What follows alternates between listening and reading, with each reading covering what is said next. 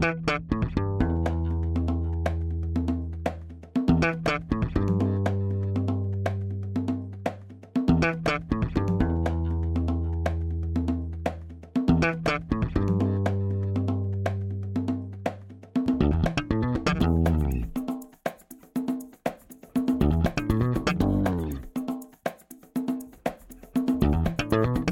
Este é o Tapa da Mão Invisível, podcast destinado àqueles que querem ouvir ideias que amam sociedades e que não são ditas na mídia tradicional.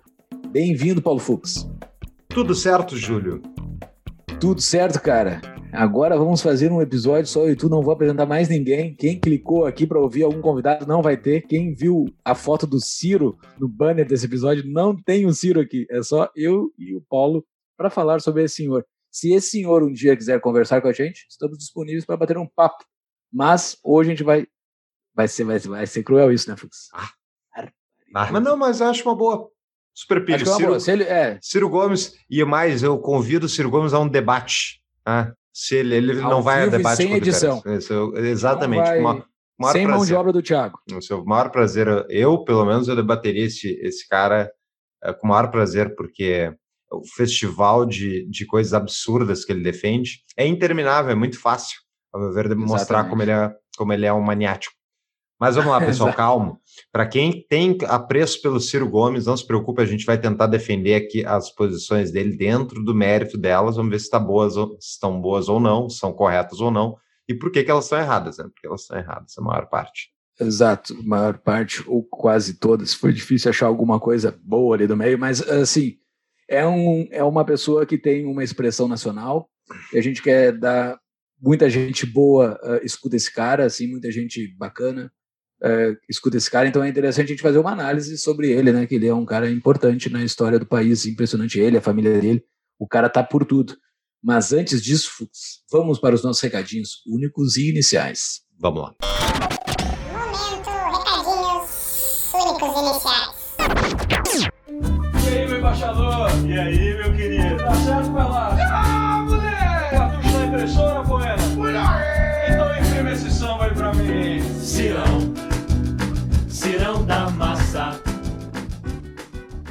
Então, pessoal, se você quer abrir uma empresa no Brasil, se você quer abrir um negócio e precisa de um parceiro, esse parceiro é a DBI Contabilidade, nossa patrocinadora, que é um escritório de contabilidade que é perfeito para ajudar você a criar o seu negócio, porque eles sabem tudo de como é que funciona essa maluquice tributária brasileira. E, inclusive, eles têm a, a promoção para quem é ouvinte do Tapa de quatro meses gratuitos, quatro meses gratuitos de contabilidade, para quem migrar para a contabilidade para eles, e também abertura de empresa de forma isenta. Então, fica a dica, DBI Contabilidade, tem no nosso site também, mas se você quiser o contato direto, vai ali no Instagram, arroba DBI Contabilidade.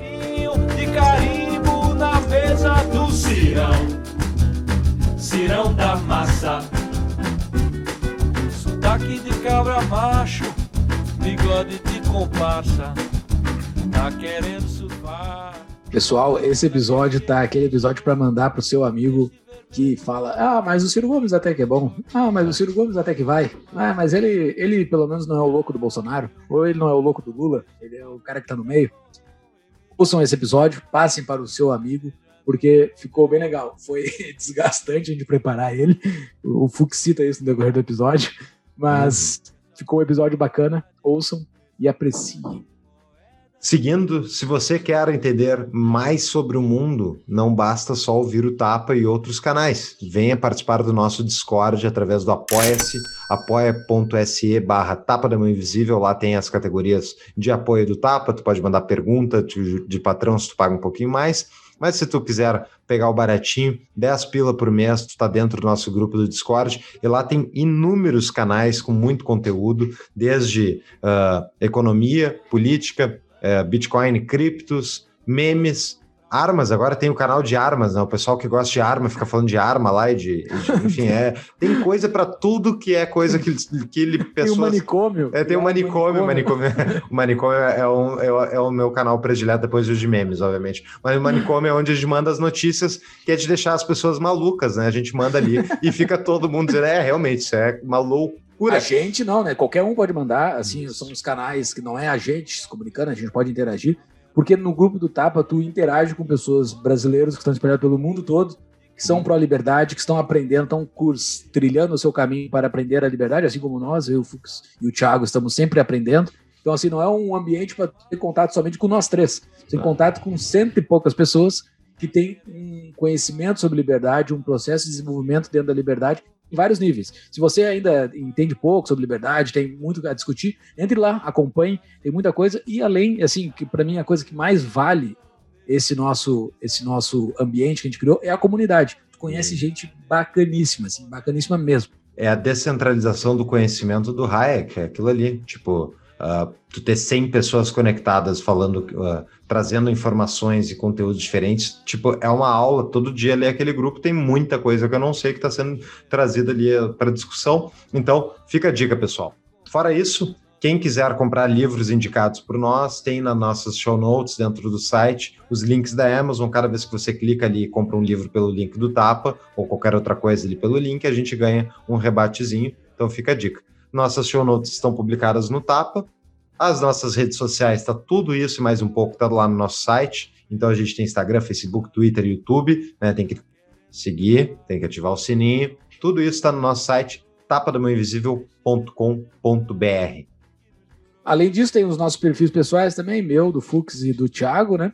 E o nosso novo produto, que é o Seminário Mises. Quando esse episódio for no ar, já vai ter ocorrido o segundo encontro, mas ainda dá tempo de escutar o terceiro encontro ao vivo e a cores.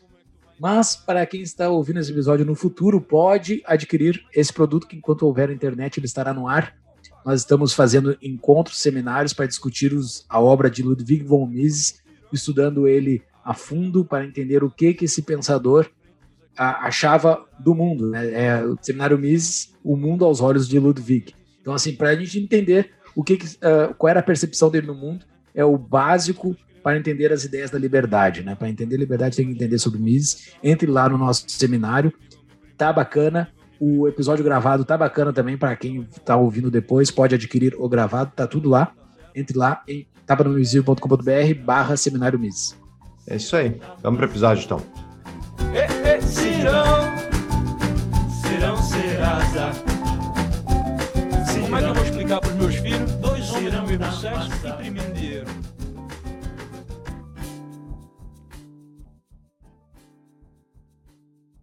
Fux, estamos fazendo um episódio chamado Contracorrente. Para quem é novo aqui no Tapa e não ouviu os nossos primeiros episódios, nós temos um episódio, episódio 14, que nós testamos esse formato e sabe, sabe por que a gente nunca mais fez, mas era um formato in- interessante, os nossos patrões gostaram da retomada desse formato, de fazer uma análise de alguém do, do cenário brasileiro. Nós, lá no episódio 14, fizemos sobre a Laura Carvalho, que é uma economista que tem, ah, ela é usada como referência em várias reportagens, assim, tu vai ver, ela serve de subsídio para um monte de coisa que políticos e, e jornalistas falam, assim, geralmente ela é a, a, a pessoa ponderada da esquerda, só que de ponderada não tem nada. Ouça o episódio 14, É economista do PSOL. é, economista do pessoal, é, é bizarro, assim, bizarro o jeito que ela é aclamada pelo, pelo mainstream. Então, uh, ouçam o episódio 14. E por coincidência, por uma feliz, felicíssima coincidência, fazem exatamente 100 episódios que eu e o Fux não gravamos um episódio somente eu e ele, porque tem outros episódios internos com o Thiago. Mas hoje, episódio 136, estamos gravando, porque lá no episódio 36 nós fizemos um episódio específico para explicar esse nosso projeto do Tapa. Então vamos retomar aqui o projeto Contracorrente e os episódios somente comigo e com o Paulo. Não que o Thiago. O Thiago agora ele tem vários outros compromissos, o Thiago tá cheio de coisa para fazer. Então, Thiago, valeu por tudo, valeu pela edição, mas vamos tocar eu e ele aqui e seguimos lá, né, Fux? Vamos lá. Hoje a gente pode começar então falando do Ciro Gomes, a trajetória dele, né, Júlio? E então, então onde é que saiu o, o senhor Ciro Gomes Qual é a, a base deste grande inflacionista?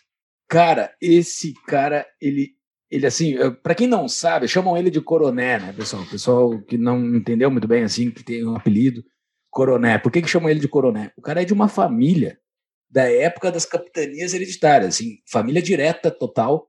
Uh, eu vou colocar no show notes uma. É Wikipedia, tá, pessoal? Mas eu acho que deve ter em algum outro lugar.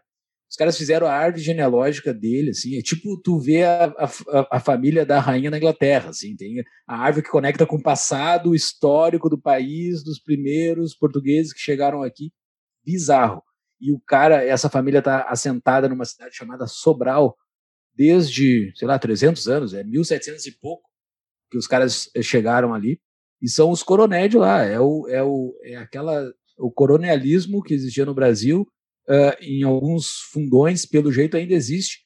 E ele e a família dele, ele tem irmãos na política, todos estão comandando o Ceará. Eles estão em postos estratégicos do Ceará desde longínquos tempos. Existem outras famílias nesse, nesse meio de campo, mas pelo que eu entendi e pelo que a história conta, essa família Ferreira Gomes foi a vencedora da briga lá que tem dentro do Ceará. Eles estão por tudo, mas principalmente em Sobral. Em Sobral, que é uma cidade do interior, do Ceará, os caras mandam e desmandam. É impressionante. Uh... Acredito em ti, mas eu realmente eu não, eu não tenho a menor dúvida de que ele está muito tempo ligado ao poder. E é só ver, né? É irmão, é prefeito, é governador, é tudo, tudo ligado à política. E eles têm negócios também, Júlio, tu sabe dizer isso? Porque devem ter, né? Geralmente os caras têm negócio e política um grudado no outro. Devem ter. Eu não, eu não achei isso, mas uh, o negócio deles é um negócio estatal. Assim, eles estão sempre em coisas estatais. O, o, o Ciro Gomes, a história dele foi ser diretor de estatais. Ele sempre esteve vinculado a isso, né? Então, é, como tem aquele paralelo que tu já fizeste aqui, né, Fux, trouxe para nós, tu citou o autor, eu não me lembro quem era, que todo presidente dos Estados Unidos é John McCain eu acho que todo presidente brasileiro é um Ciro Gomes. Assim. O Ciro Gomes, ele é o presidente brasileiro que nunca foi presidente. Assim. O cara, ele é o Estado brasileiro, ele representa o Estado brasileiro inteiramente. Assim. Impressionante como ele é o Estado. o, o, plano de governo dele de 2018, que a gente vai uh, elucidar aqui, ele é o plano de desenvolvimento, aspas, né, uh, brasileiro desde sempre mesmo.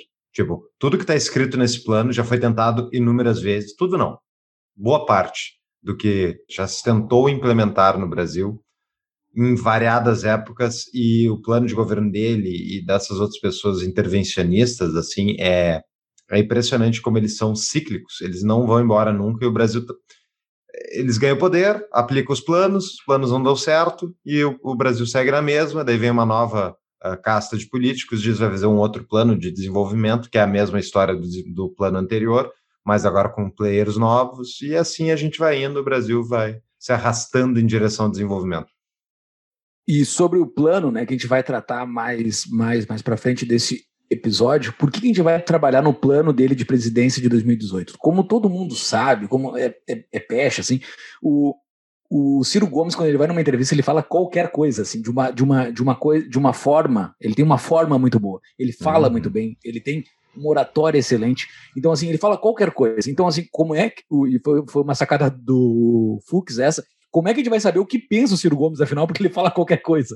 A único, a gente não achou artigos dele significativo de propostas, não tem nada, não tem nada muito concreto do que ele defende para o Brasil. A única coisa concreta que a gente achou foi esse documento, que é um documento bastante completo, assim, ele, ele vai em todas as áreas que o Estado atua, ele vai em tudo que é lado. É, ele, ele, ele vai em tudo que é canto. Então, assim, ali é a melhor forma de a gente dizer qual é a proposta desse cara para o Brasil, assim, porque se tu for ver entrevistas, artigos ou qualquer coisa que cita ele, é tiroteio para tudo que é lado. É, é, qualquer coisa. Tu pode tirar qualquer coisa de uma fala dele, de um artigo. Não tem muito artigo dele, mas artigos que citam ele, é qualquer coisa. Ele, ele joga em tudo que é campinho. É o Estado brasileiro representado, assim, o cara que atua em todas as coisas da tua vida, assim, desde a fralda do teu filho até a escola, sabe? É tudo, assim, o cara é, é impressionante. Eu até selecionei uma das algumas frases que eu achei meio lamentáveis que estão no plano de governo. Vou deixar para falar as outras depois, mas tu falou das fraldas aí e eu acho que tem uma tem uma frase muito boa que ele botou, muito boa, horrível ao meu ver, mas que representa demais isso que tu está dizendo, uh, que está no plano. Abre aspas. Portanto, Se o Estado deseja que as crianças se tornem adultos satisfeitos e produtivos no futuro, deve investir fortemente no seu desenvolvimento nos, nos anos iniciais de vida, ou melhor, ainda durante a sua gestação.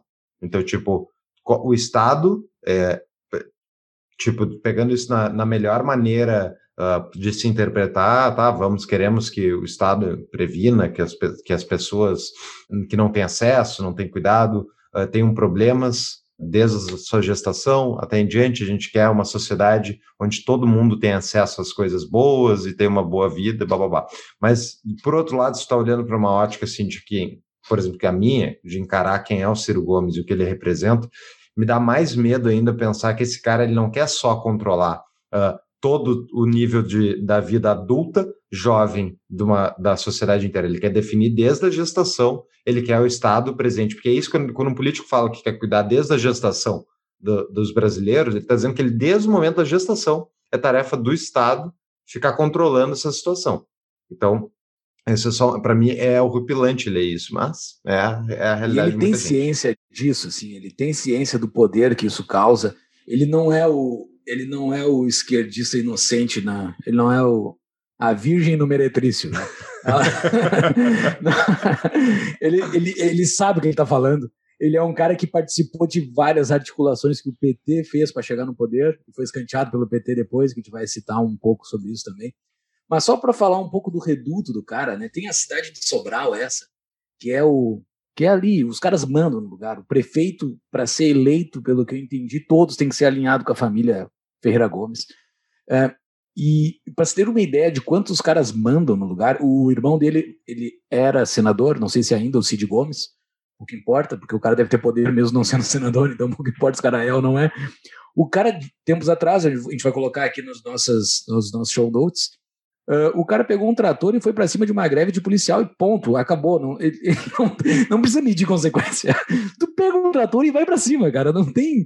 Isso era em Sobral, né? O cara pegou. Como assim? Os, os, policiais da minha cidade não estão me obedecendo. Cara, ele não era prefeito na época, ele era senador na época. Ele pegou e botou o trator por cima da greve dos policiais. E a esquerda, em vez de defender os grevistas, né? Porque uhum. os caras estão fazendo greve, é tudo que a esquerda defende. Não, foi lá defender o Cid Gomes, né? Porque, ô, oh, veja bem, não é bem assim Sempre tem o, o veja bem na esquerda, né? Embora o PSOL hum. consiga, o PSOL, por ser bem uh, radical, eles ataquem uh, os, o Ciro Gomes e a família Ferreira Gomes, uh, o, o, o centrão, o, o miolo da esquerda passa pano para o Ciro Gomes o tempo todo.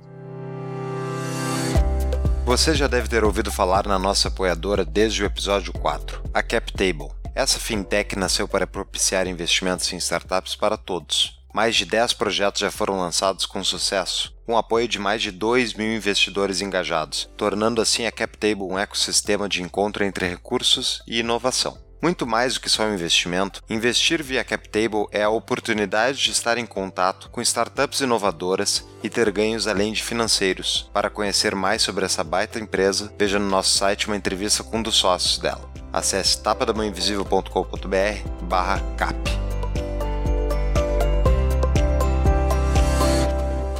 Sobre o Sobral, eu queria. Sobral tem uma lenda, né? Muito famosa, que é a lenda da educação básica de Sobral. Isso vai ver os números, realmente é uma cidade diferenciada nos números de DEB, né? Que mede, então, a qualidade do ensino da cidade.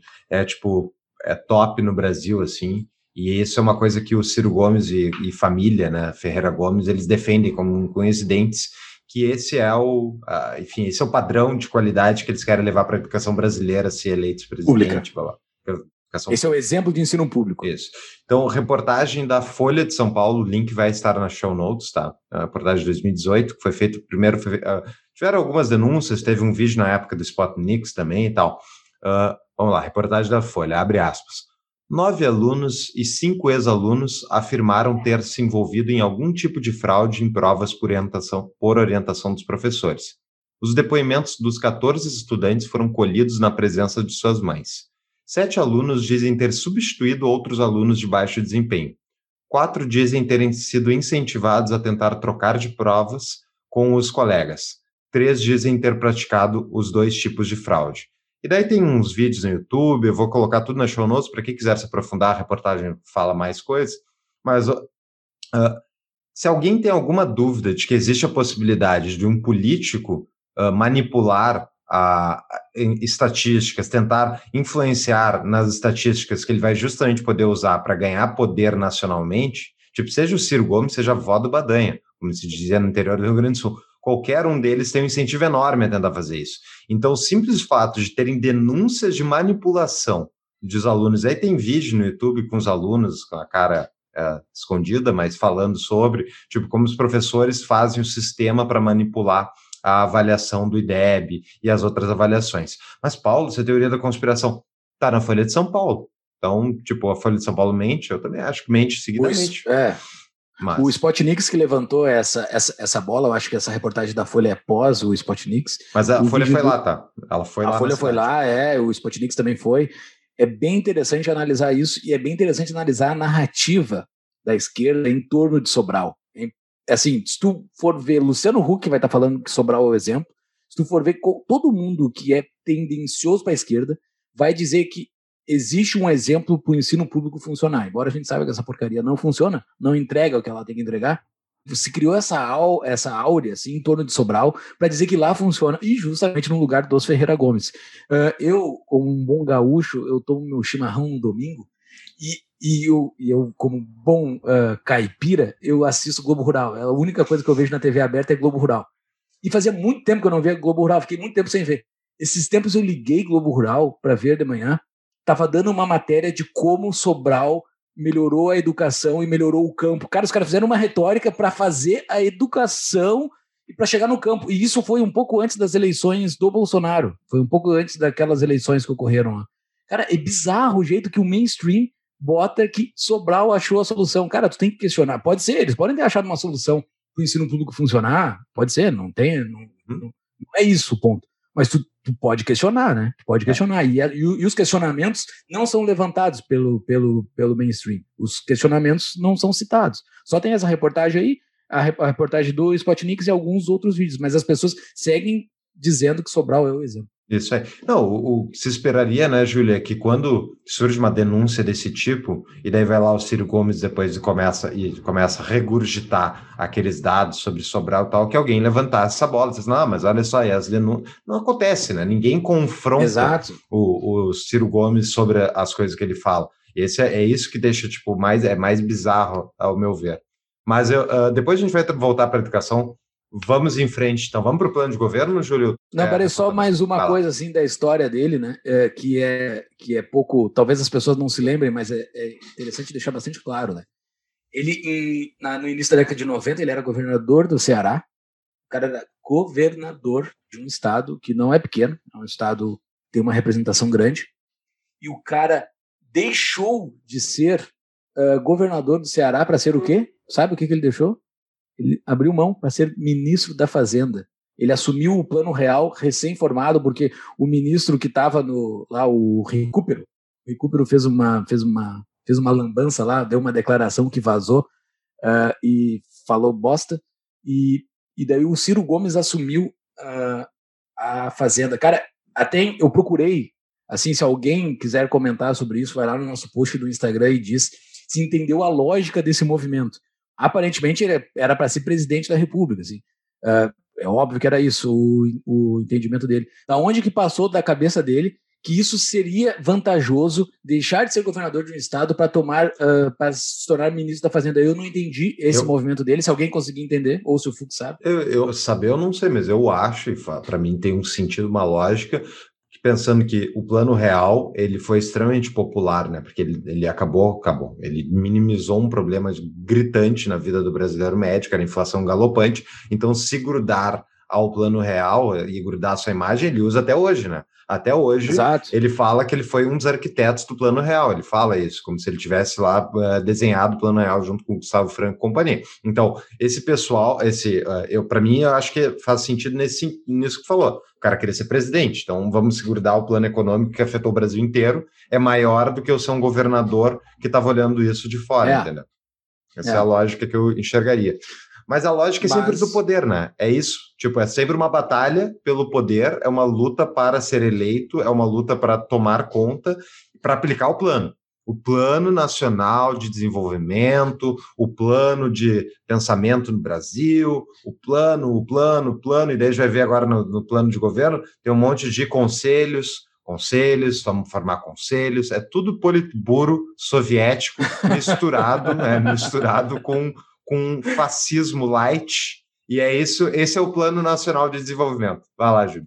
E daí ele foi candidato a presidente em 98 pela primeira vez, né? Daí ele era o jovem, o esquerda, o esquerda paz e amor, porque o Lula não tinha ainda se carta.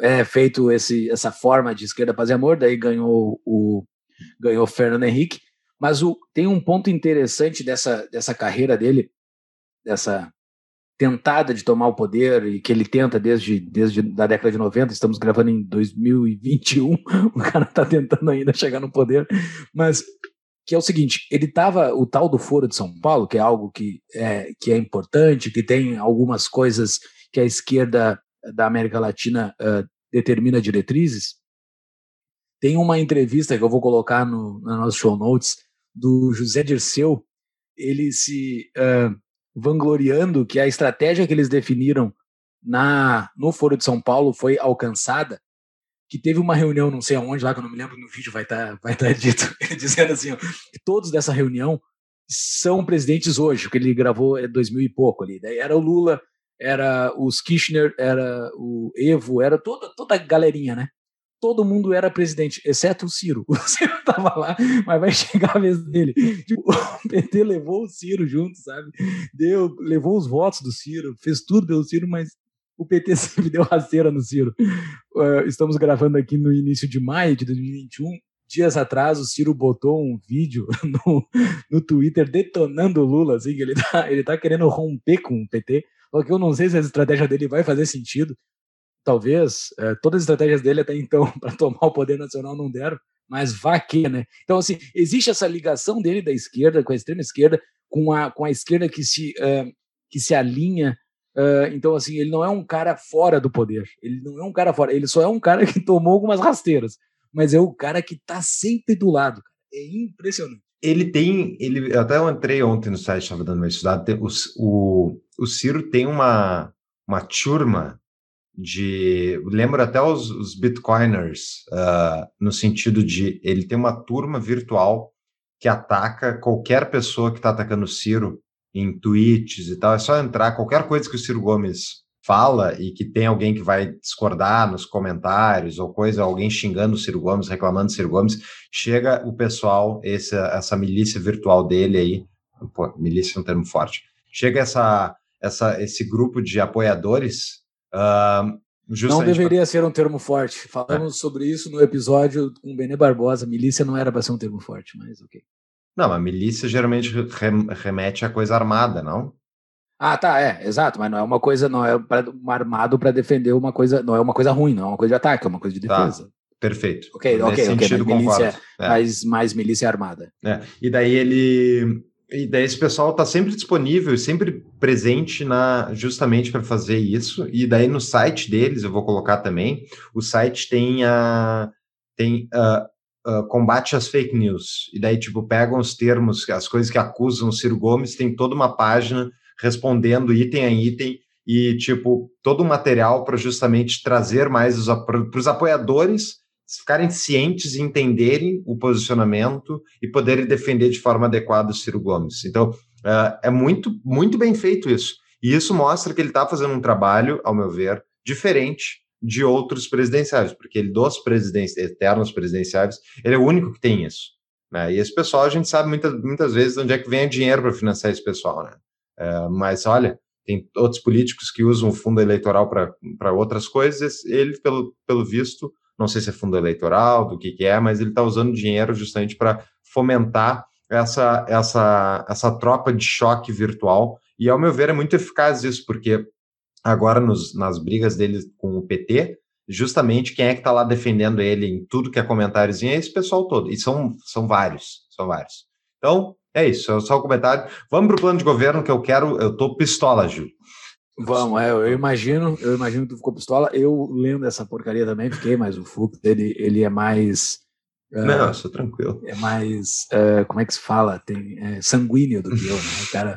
Então, uh, antes disso, assim, só dizer, né, que a única coisa boa que ele fez foi ser casado com a Patrícia Pilar, assim, que era uma, que era uma, que era uma mulher, ele foi casado na década de 90 com ela, então, assim, é, ele tinha tudo para ser eleito ali, porque ele era casado com uma pessoa que era, era queridinha da TV, assim, era queridinha ela era, fazia bons papéis, assim, fazia papéis sempre de mocinha.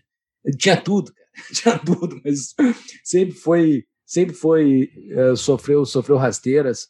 Como uh, outra coisa, né? A transposição do Rio São Francisco foi ideia dele, assim. Ele foi um dos caras que pediu aquilo hum. e tomou rasteira do PT. Agora tomou rasteira do Bolsonaro, que tá pegando a pauta para ele. Sabe? O cara não consegue emplacar.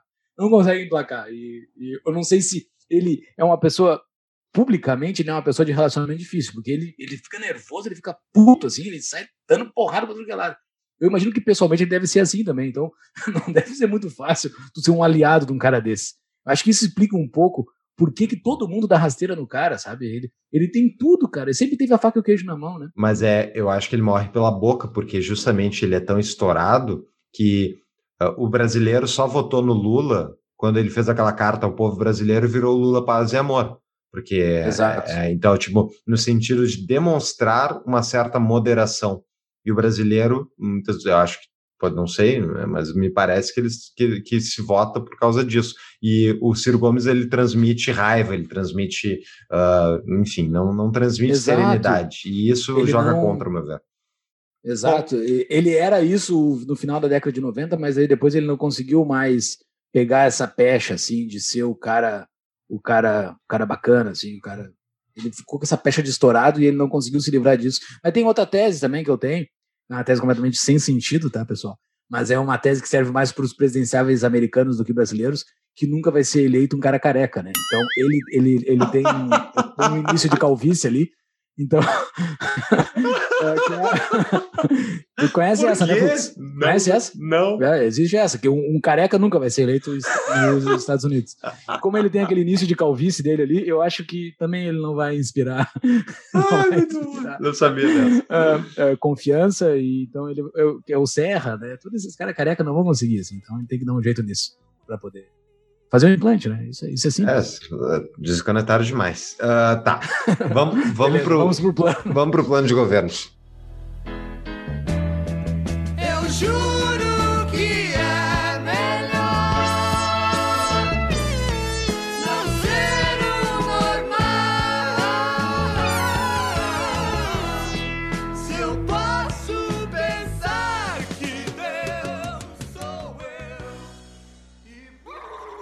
Vamos lá.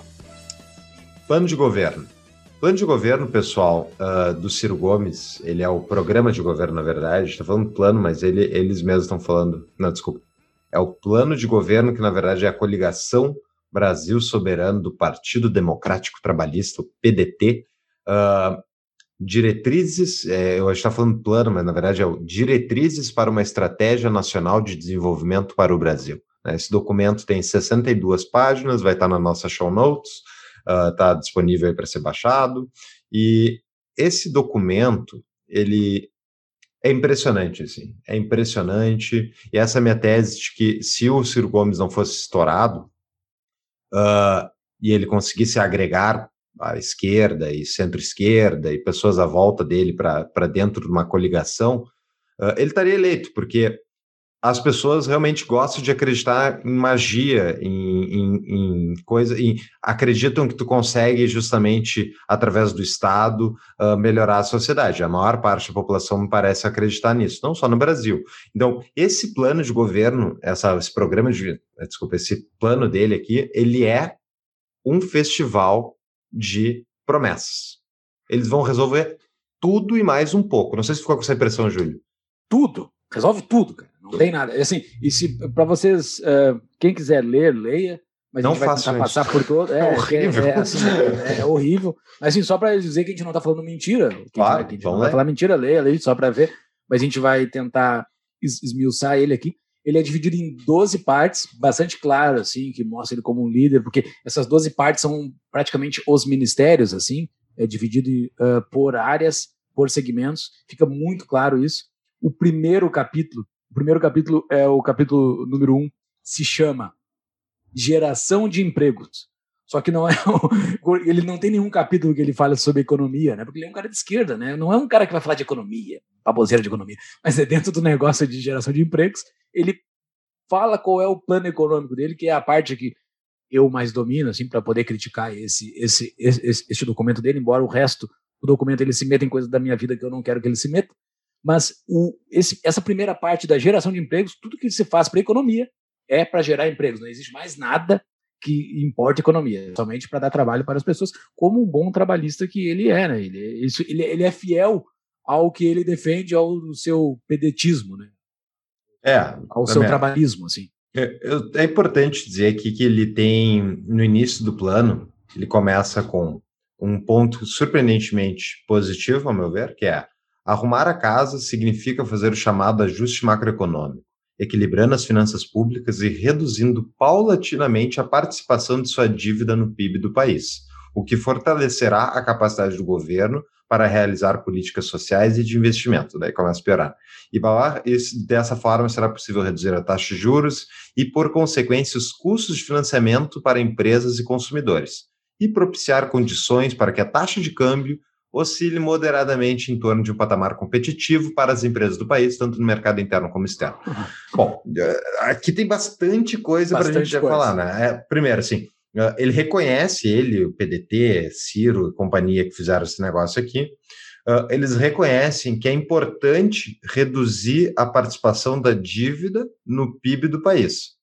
E isso eu concordo. Se, se o, Estado, o, o, o, Estado brasileiro hoje, a gente está até com a taxa de juros lá embaixo, né? Mas historicamente o Brasil sempre pagou juros absurdamente elevados todo ano para rolar a dívida nacional, empurrar com a barriga mais para frente, né? Então, isso, a estratégia aquela de superávit primário, uh, que historicamente tinha, o tripé, econômico, tripé macroeconômico dos anos FHC e Lula 1, a ideia principal é reduzir o peso da dívida no, no, orçamento anual, porque quando o governo está endividado, né, o que, que acontece? Ele tem aqueles títulos públicos, todos aqueles títulos públicos têm que vem, uh, vão vencer, eles têm juros atrelados a eles e tem que ser pagos os juros todo ano, né, para justamente rolar aquela dívida. Então, quanto mais dívida o Estado tiver, né, mais endividamento futuro para todo mundo, mais impostos futuros, porque vamos lembrar sempre, né, maneiras de financiar do Estado é inflação, que é o imposto indireto, que é a impressão monetária, aumento da impressão monetária justamente para pagar os gastos. Uh, segundo, é impostos diretos. E o terceiro, que é parte dos primeiros dois, é endividamento, né? Então, muitas vezes, quando se faz esses. Uh, enfim, o principal aqui, tipo, o Brasil, historicamente, os políticos brasileiros e a população não deixa de acreditar nisso também, eles fazem promessas de melhoria da, do presente utilizando esse capital do futuro, endividando o país do futuro. E essa, quem é que vai pagar essa conta? O Estado brasileiro não gera porcaria nenhuma. Quem vai pagar essa conta somos nós brasileiros. Então, no plano dele, quer reduzir isso. Agora, como é que ele vai fazer isso? É impossível lendo Exato. esse plano de governo, porque esse plano de governo promete tudo e mais um pouco. A gente vai entrar nas promessas. E, tipo, não tem como tu congregar todas as promessas dentro do orçamento brasileiro, porque ele promete mundos e fundos. Então não faz sentido. Exato. E é interessante ver por que, que é, é para quem que é este documento, né? Esse documento é, é, o cara lança um pouco antes das eleições ali, né? No, no momento da campanha, no início da campanha, que ele vai sempre utilizar esse documento de muleta em respostas que ele vai dar. Não, tá no meu tá no meu plano de campanha, tá no meu plano de campanha. Então, ele, ele não precisa ter compromisso nenhum com o que ele está fazendo aqui, com o que ele está escrevendo aqui. Ele bota coisa completamente sem sentido para dizer, não, eu botei lá no meu plano de campanha que isso está. Tanto é que na época foi perguntado para ele como é que fechava a conta desse plano de campanha dele, porque os caras mais sérios queriam entender e ele falava, pagando, pagando. Como é que vai pagar? Pagando. Como é que tu vai tirar da, os caras do Serasa? Tirando, sabe? As coisas que ele, ele vai para a retórica barata, assim, uhum. e utiliza este documento para poder responder qualquer pergunta. Uhum. A parte inicial dessa, desse primeiro capítulo, vamos mergulhar já, Fux? Vai ser? lá, toca ficha. A parte inicial desse primeiro capítulo, então, que é a geração de emprego, ele não fala que é economia, que ele está falando, é, tudo é para gerar emprego, tudo é para o trabalhismo. Isso ele é honesto com o público dele. Isso eu acho, eu- assim, com o público dele, ele tá jogando limpo. Não tá é, não, tudo né? para gerar emprego. Mas, não, mas não é, é, é, Exato, é, exato. Na retórica ele é, retórica. mas ele tá gerando algo que não vai resolver o público dele, só vai gerar problema pro, pro público dele. Mas ele diz: a solução para o emprego é um plano nacional de empregos. Cara, pelo amor de Deus, meu velho, para com isso de geração de emprego. Fux, por que um plano nacional de empregos nunca vai funcionar, Fux? Bom, por que, que isso não faz sentido, tá? Porque ah, ele mesmo reconhece no documento de que o Brasil, na época do documento, e hoje deve estar mais ou menos a mesma coisa, tinha 13 milhões de desempregados. É gente. ah, isso, né? É. É. interessante ver, ele, o gestor da época era o Temer, né? Então, assim, era fácil para ele bater, porque se esse documento fosse com a gestão PT, seria um pouquinho diferente, né? Então, assim, ele estava batendo contra o Temer aqui na época Hum. também. né? Mas, é, mas esses 13 milhões de desempregados e tem mais uma classe ali de dezenas de milhões de pessoas que não têm empregos formais. Né? ele Isso é- cita várias vezes no documento, Isso, nem, é, nem. É, não, não, nem, nem é, é, ainda é uma subclasse, mas tipo, tu tem dezenas de milhões de pessoas que têm empregos informais. O que, que quer dizer isso? São pessoas que estão contratadas sem estar sujeitas ao regime CLT, por isso que é informal. Porque a formalização, que é a CLT, é um documento que gera 13 milhões de desempregados e, mil, e dezenas de milhões de pessoas subempregadas. É isso. Isso é a, a realidade do Brasil é a CLT. E logo, Exato. por que, que tem gente que está fora da CLT? Porque essa, essa realidade aplicada não está gerando os empregos que as pessoas acreditam que vai gerar. E daí, qual é o plano dele? Qual é o plano dele? É propagar a CLT para o resto. Inclusive, tem uma parte do Exato. documento que ele fala assim: para gradualmente acabar com a pejotização da, da, da, da economia. O que, que é a pejotização? É as pessoas se transformando em empresas para conseguir ganhar dinheiro sem ser via CLT. Por quê? Porque a CLT cobra mais ou menos, varia de acordo com o, o valor, mas ela cobra ah, quase 100%, de vez em quando mais, de vez em quando menos, sobre o valor que o, o funcionário ganha do empresário. Então, se eu contratei o Júlio aqui por dois mil reais, na verdade ele está me custando quatro mil, porque metade desses dois mil está indo para o governo, para o governo, teoricamente, guardar num fundo, para o INSS, que a gente sabe, eles torram tudo agora mesmo, não, não guardam um centavo disso, e a outra metade vai para o Júlio. Ou seja, o Júlio está ganhando, na verdade, me- metade, daí desconta 11% da Previdência, enfim, o Júlio ganha um valorzinho minúsculo comparado ao que o empregador está tá gerando. Então, está gastando, né? Então, isso incentiva o quê? O em- o empregador a, gerar menos emprego, porque em vez de contratar dois Júlios, eu estou contratando um e o outro eu estou pagando o governo. E daí, tipo, o plano do Ciro Gomes para ajudar no emprego é fomentar e tentar acabar com jeitos de tu fugir da CLT. Como se tu conseguisse enfiar essas pessoas dentro da CLT e, a- e, tipo, é simples má vontade que elas estão fora. Não, não é má Exato, vontade, é uma realidade econômica. Tu não tem como acabar com a realidade econômica só porque tu botou isso num PDF e te lançou a presidente, entendeu?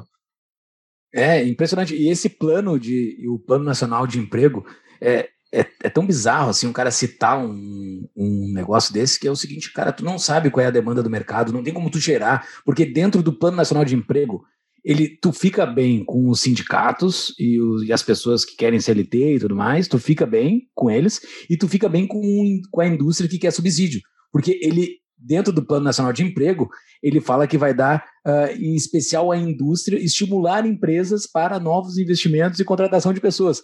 Cara, ele, ele, ele molha a mão dos dois ah, cancros que existem no Brasil, os sindicatos de patrões e os sindicatos de empregados, sabe? E daí ele se abraça em ambos. Ele é a velha política eh, personificada, assim, esse cara. É Uhum. impressionante.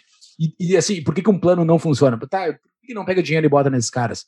Então, e, e vai e vai funcionar. Não tem como Brasília saber o que, que o cara lá em Pindamonhangaba, que é a cidade que ele nasceu, ele nasceu em Pindamonhangaba, ele não é cearense, ele é paulista, então só para deixar isso bem claro, tá? Ele nasceu em São Paulo, que é a cidade da mãe dele. Ah, o pai dele, que é da lá. Ah, o cara não tem como saber o que, que vai ocorrer nessas outras cidades. Então não tem como gerar um plano, não tem como fazer isso, velho. Isso nunca só vai dar dinheiro pros teus brothers, ele vai dar dinheiro pros industriais que estão do teu lado e pros sindicatos que estão do, do outro. É, e isso é o grande. é, o Estado é a grande ficção no qual todos vivem às custas de todos, né? Dizia Bastiat, mas na verdade o Estado é o maior esquema uh, de tipo de, de. É que eu não sei qual é o termo em português, mas é grift em inglês, né? Mas é tipo, é um esquema para tu ganhar dinheiro e para tu distribuir dinheiro para teus amigos enquanto tu mantém o poder. É isso que é o Estado na minha concepção. E daí, tipo, por que isso? Porque se vai olhar os planos dele, é justamente isso. Ele quer tá, ele pega o orçamento público e mais um pouco, que não cabe tudo no orçamento público, e passa o plano de governo inteiro distribuindo dizendo a gente vai criar isso aqui para favorecer tal grupo. A gente vai dizer, a gente vai criar uma política uh, que favorece a exportação das indústrias, porque as indústrias é a maneira pela qual um país se desenvolve através do sistema industrial. Portanto, a gente tem que ter política pública que favoreça a indústria. Ou seja, o que, que ele está dizendo na, na prática? Que se tu tem uma indústria exportadora, tu vai ser beneficiada por ele. É, é isso. Então, tipo, uh, seguindo aqui no, no caso dele, ele até fala em equilíbrio fiscal, como eu citei lá no início, através de reformas fiscal, tributária e previdenciária.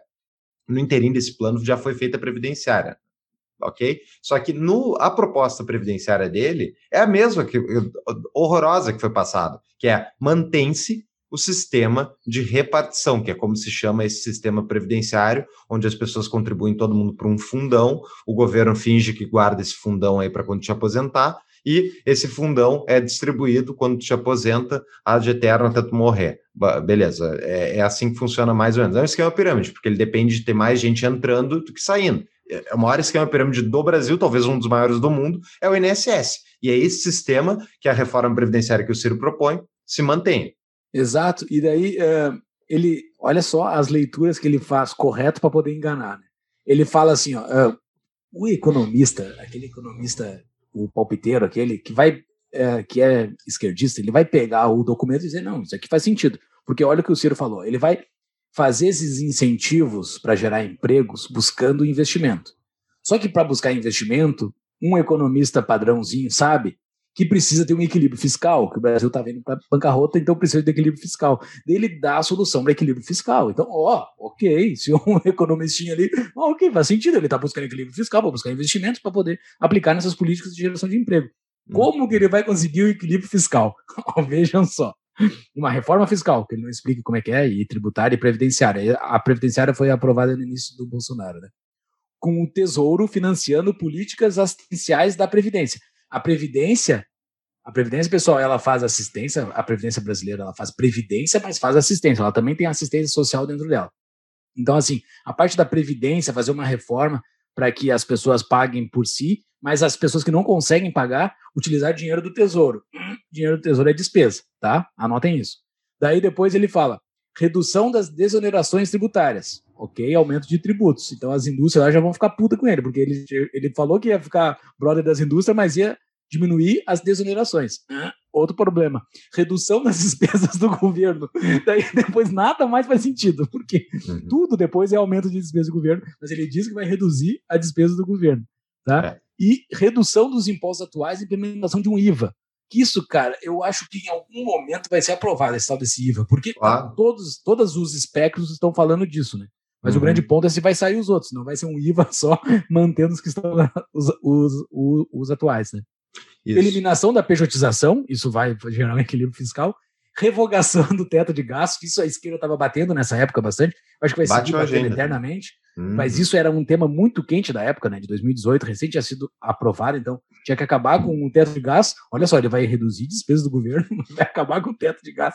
Não faz sentido, velho. Não faz sentido. Joga, e, e entre outras besteiras aqui que eu não vou também hum. ficar citando, mas assim, não faz sentido, cara. Ele pega, ele faz, o, ele fala um negócio que faz sentido no início, e daí o cara, não, ok, tu só vê o cabeçalho, tu só vê o caput, ok, faz sentido. Aí tu mergulha, não faz sentido. Joga dos dois lados, né? Diz que vai reduzir a despesa, diminuir. Ah, por outro lado, a gente vai expandir isso aqui e o resto tudo, tipo, que a gente não fala, vai custar uma, um monte de dinheiro. Inclusive, uma das coisas que ele fala ali, ó, recriação do imposto de renda sobre lucros e dividendos. Tipo, isso, isso é a coisa mais, é a mais absurda, não dele só, isso aqui é uma coisa comum das pessoas defenderem e tal. Pessoal, tributar lucros e dividendos de empresas, o que, que tu está tributando? Está tributando lucro do empresário. De onde é que sai o dinheiro do investimento do empresário para as empresas? De onde é que vocês acham que os empresários tiram capital, ainda mais no Brasil, onde crédito é caro, por causa de variadas razões, não só por causa do sistema uh, financeiro estatal, mas também pelo fato de que não se consegue cobrar as dívidas uh, uh, na justiça, a justiça brasileira e as leis previnem as empresas de recuperar a inadimplência, né? Então isso torna o custo muito mais elevado. Mas o ponto é, se tu pega e tributa o lucro, então o cara já não, o empresário já não consegue tirar dinheiro no mercado para financiar o, o investimento da, da empresa. Ou ele até consegue, mas é muito caro. Então, a outra opção é eu vou usar o dinheiro do lucro dessa operação e vou reaplicar no meu negócio. Você vai ver a história de qualquer empresário bem-sucedido do mundo, é sempre tem o cara reinvestindo no próprio negócio. Porque é isso que o empresário faz. Ele não está bom, agora minha empresa está no tamanho X e esse tamanho X é o que eu quero ficar o resto da vida e eu não vou procurar nunca mais ganhar nada de dinheiro além, de X. Isso não é como o empresário geralmente pensa. Então, ele usa o dinheiro do lucro para reinvestir. E se tu tributa o lucro, tu está tributando o reinvestimento. Mas o que, que é o reinvestimento do empresário? É a geração de mais empregos, é a geração de mais renda, é, é daí que vai, vai a economia crescer e justamente é o que a gente precisa para os mais pobres sair da pobreza, crescimento econômico. Então, não faz nenhum sentido. Mas faz sentido se tu tá, se a tua intenção é fazer isso para justamente tu tira com uma mão e tu dá com a outra. E quando tu faz esse jogo, quando tu devolve, digamos assim, através de um subsídio, através de uma isenção de impostos, através de qualquer coisa para o empresário, o que, que tu está ganhando? O apoio político dele. Então Exato. tu tirou através do Estado a força, mas tu dá por outro lado e diz, ó, oh, se não fosse eu, tu não ia ganhar. Exato. É, é, é genial. Isso, isso, é, isso, é um, isso é um esquema. Isso é um esquema para político ganhar dinheiro e voto. Entenderam? E não é Ciro Gomes isso, né? Isso, isso é, é, geral. Assim, isso é geral, isso é descrição do Estado, praticamente. Hum. E, e segue, assim, pensando nos públicos que leem isso aqui, tá? Tu pega um, um administrador, o cara que trabalha no setor privado, assim, sabe? E daí, o, não sei se o cara vai ler isso, mas vai ver alguma matéria que cita isso, né? E daí na matéria ele vai ver que o Ciro defende o orçamento base zero do governo. Cara, isso é uma piada. Cara, o cara que é o administrador. O que, que é o orçamento assim, base zero? É, só vou explicar isso. O cara que é o administrador padrão vai achar legal, pô, implementação do orçamento base zero no governo. E outra coisa que ele fala ali, é reforma da gestão pública, um, um, monte de coisa ali que ele fala que vai melhorar a eficiência, eficiência, eficiência, mas ele não diz como. O que, que é o orçamento base zero, né? É todo ano uma empresa fazer o seu orçamento do ano seguinte ou dos anos seguintes baseado nas premissas seguintes, não olhando o passado, não pegando, fazendo Ctrl-C e Ctrl-V das despesas que, que ocorreram. Base zero, vamos limpar vamos ver tudo para frente. Tem que fazer linha por linha, é uma trabalheira do cão, sabe? Grandes empresas têm uma, uma grande trabalheira para fazer isso, porque quanto mais custos, maior a quantidade de trabalho governo é óbvio que não vai fazer isso. É óbvio, é evidente que o governo não tem como fazer um orçamento base zero, e principalmente porque boa parte do orçamento já está todo comprometido. Uhum. Se for fazer uma base zero, vai ser de zero pentelésimo do orçamento. Assim, não vai ser nada muito significativo que ele vai conseguir fazer, que não vai mudar nada.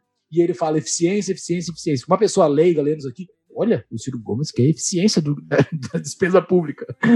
O quê? Como? Onde? Não tem, sabe? Não tem. Só fala. Mas pra quem tem pensamento forte, o impossível é só questão de opinião. E disso os loucos sabem.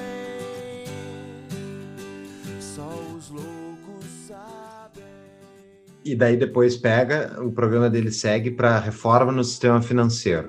Olha só, abre aspas. Isso é lindo. Isso é. é desregulamentação bancária para possibilitar a maior oferta de serviços financeiros por parte de instituições de pequeno e médio porte uh, e ampliar a rede bancária. Fecha aspas. Ótimo, concordo. Todo mundo acha, e é fato, que o Brasil tem uma concentração bancária. E daí, abre aspas de novo. uh, solução, né? É maior, abre aspas, maior controle da concentração bancária por parte dos órgãos de regulação, participação do CAD juntamente com o Banco Central nesse processo. Bababá. Por que, daí, que a logo... gente. Por que, que a gente tem concentração bancária? Por quê? Porque o, porque o Banco Central que decide. Ele que decide quantos bancos tem no país. E daí tu tem que Não, chamar o Banco depois... Central para definir, não faz sentido. E daí logo depois ele fala ali, ó, com uma atuação forte e ativa ah. do Banco Brasil e da Caixa Econômica Federal para baixar o spread bancário. É. Isso, esse, essa, Cara, segunda é parte, é, essa segunda parte do Banco do Brasil e Caixa foi exatamente o que foram as pedaladas, a, a, na verdade, as pedaladas não, pós a amarelinha do Lula lá de 2008 para 2009, os bancos, os bancos privados uh, retiraram crédito, como eles fazem sempre nas crises, e os bancos públicos entraram emprestando e o crédito se estatizou no Brasil. É exatamente isso Se que gerou o Brasil. É, e não, mas é exatamente isso que gerou o problema brasileiro, que a gente está pagando a conta até agora, é essa a origem dessa estatização do crédito, e é justamente essa a proposta dele para esse mesmo sistema bancário.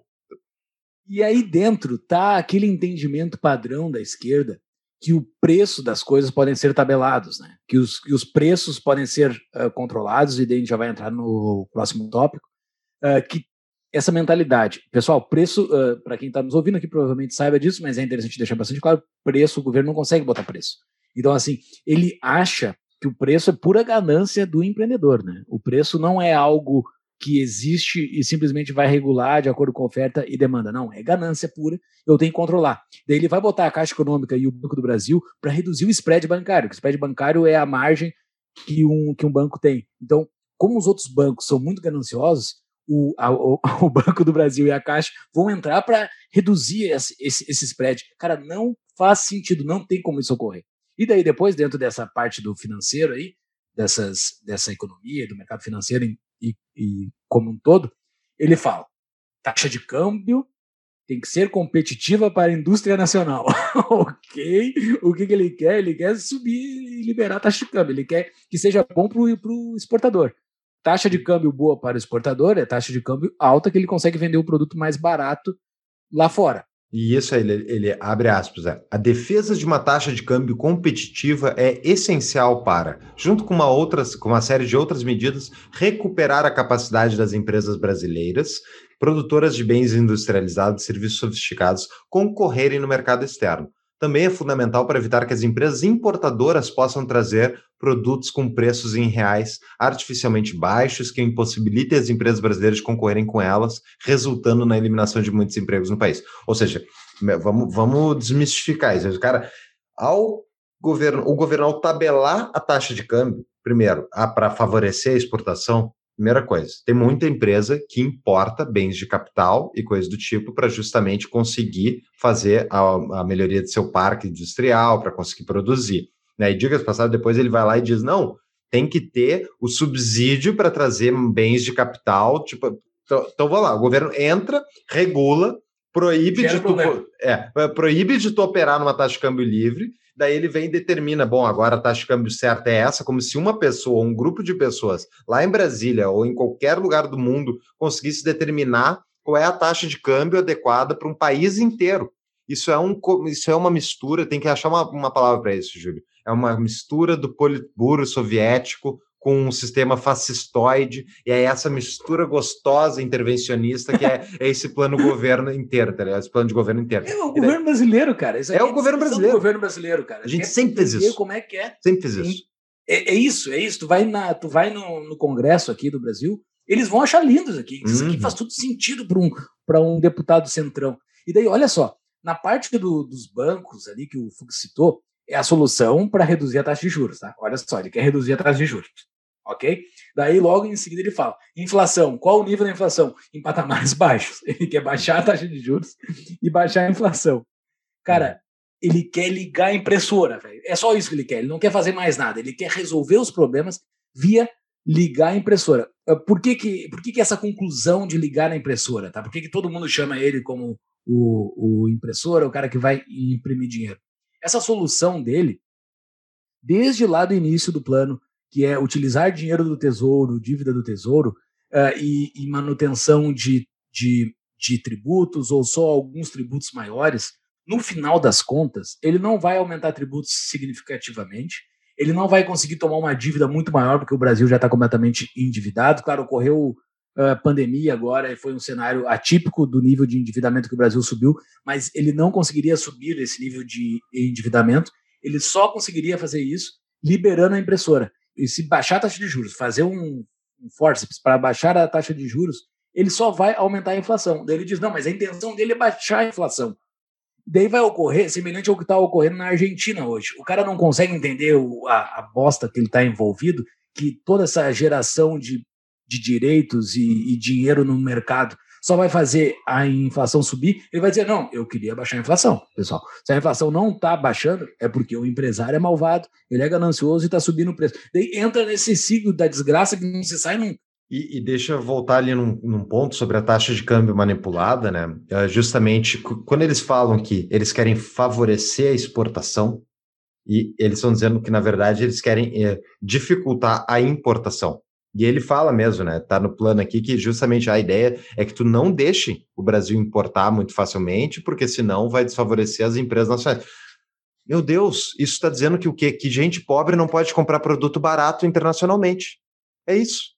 E está dizendo que o brasileiro, é, o brasileiro não pode trazer produtos de fora, não pode consumir de forma livre o que vem do exterior. E o que eles não veem, ou talvez eles saibam, faz o propósito, é que esse consumo mais barato, digamos que o cara, em vez de comprar o carrinho de bebê, que muitas, muitas os, as pessoas de classe média para cima no Brasil, uh, muitas vezes saem do Brasil e vão comprar no exterior, né, vão fazer um enxoval, que nem a Manuela Dávila, vão fazer um enxoval lá fora. Né? O pobre, o pobre tem que pagar o preço cinco vezes mais caro no Brasil. Né? E essa diferença de preço é o que justamente essa, o que se barateia ao importar produtos mais baratos gera uma economia para essas pessoas que permite que esse dinheiro que é ser gasto numa empresa mais ineficiente que uma do exterior que seja gasto em outras coisas, seja poupado, esse dinheiro não desaparece. Então, eles preferem que fiquemos com poucas empresas ofertando produtos caros para as pessoas mais pobres, enquanto quem tem dinheiro consegue ir para o exterior comprar coisa barata. Então, tipo, isso aqui é um tapa na cara de gente pobre. Tipo, Exatamente. tu tem que. Cara, tu é pobre, tu tem que comprar parcelado em 20 vezes na loja, eh, na loja qualquer aí, e vai pagar três produtos em vez de um para deixar de ser trouxa. Porque é isso que eles estão chamando todo mundo de trouxa, entendeu?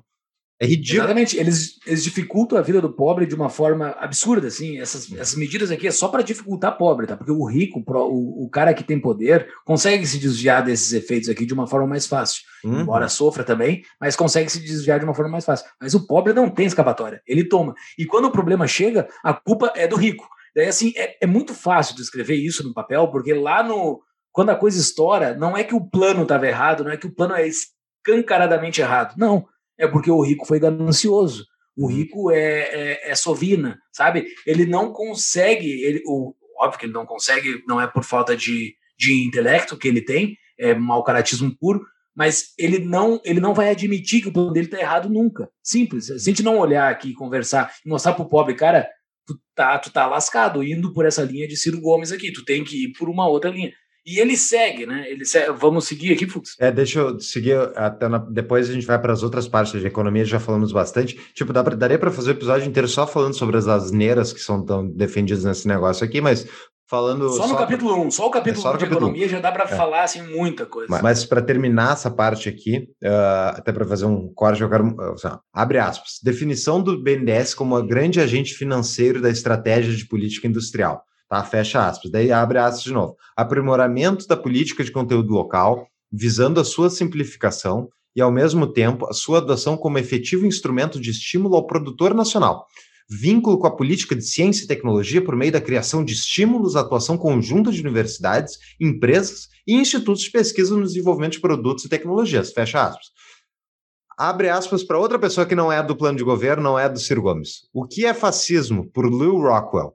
O fascismo é o sistema de governo que opera em conluio com grandes empresas, as quais são favorecidas economicamente pelo governo, que carteliza o setor privado, planeja centralizadamente a economia, subsidiando grandes empresários com boas conexões políticas, exalta o poder estatal como sendo a fonte de toda a ordem, nega direitos e liberdades fundamentais aos indivíduos, como a liberdade de empreender em qualquer mercado que queira, e torna o poder executivo o senhor irrestrito da sociedade o plano do Ciro Gomes é um plano fascistoide. Não é fascismo puro, sangue puro, mas é fascistoide. É, nós vamos determinar o país inteiro como é que vai funcionar a economia. A gente determina a taxa de câmbio, a gente determina que o BNDES tem que influenciar e tomar decisões o sistema financeiro e favorecer aqueles que são mais conectados a nós. Ele determina a política de industrialização, ele diz como é que vai funcionar a interação empresa, universidade e blá, blá. é tudo determinado pelo comitê central lá no, no governo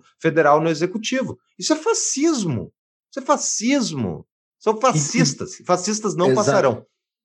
Fascistas não passarão.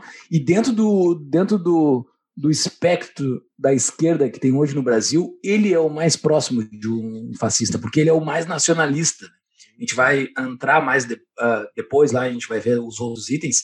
Ele é muito pró-brasilidade, assim, pró essa coisa de eu, o nacional, sabe? Ele é muito próximo do fascismo. Das, de- das descrições gerais de fascismo, ele é o mais próximo, talvez até que Bolsonaro. Assim, eu não sei qual que é mais, mas eles são muito próximos, assim, por defender essa coisa do nacional antes de tudo. Ele, ele, ele tenta pegar essa ala da esquerda. Mas tem uma outra ala que ele tenta pegar de cabo a rabo desse plano de governo, que é o, o, que é o brasileiro que, que é funcionário público ou que sonha ser funcionário público. Ele joga muito para esse cara, ao meu ver, assim, ele quer o voto desse cara. Ele, nesse, nesse ponto que o Fux citou, tem outras coisas que ele quer incentivar a, a indústria nacional com a ajuda do BNDES, com a ajuda do Sistema S. Ele pega toda essa gente que está na órbita desses, dessas, desses órgãos, assim. E no decorrer do documento, ele cita muitos, muito os órgãos, assim. A ação ativa, fortalecer o órgão tal, fortalecer a Eu- empresa tal. Ele, ele, ele busca isso porque, assim, o cara que é funcionário público vai adorar isso, o cara que é do órgão. O cara que quer ser funcionário público também quer. Porque tu não vai querer, o cara que quer ser funcionário público não vai gostar de um plano de governo onde seja redução de cargos públicos. Ele quer incentivar, ele quer aumentar os cargos públicos. Hum. Cara, esse cara, assim, ele consegue jogar para essa, pra essa pessoa. E eh, tu falou ali a palavra exatamente, tem várias vezes a palavra fortalecimento de, e daí Minha Casa Minha Vida, Sistema Financeiro de Habitação, Ah, é BNDES. É.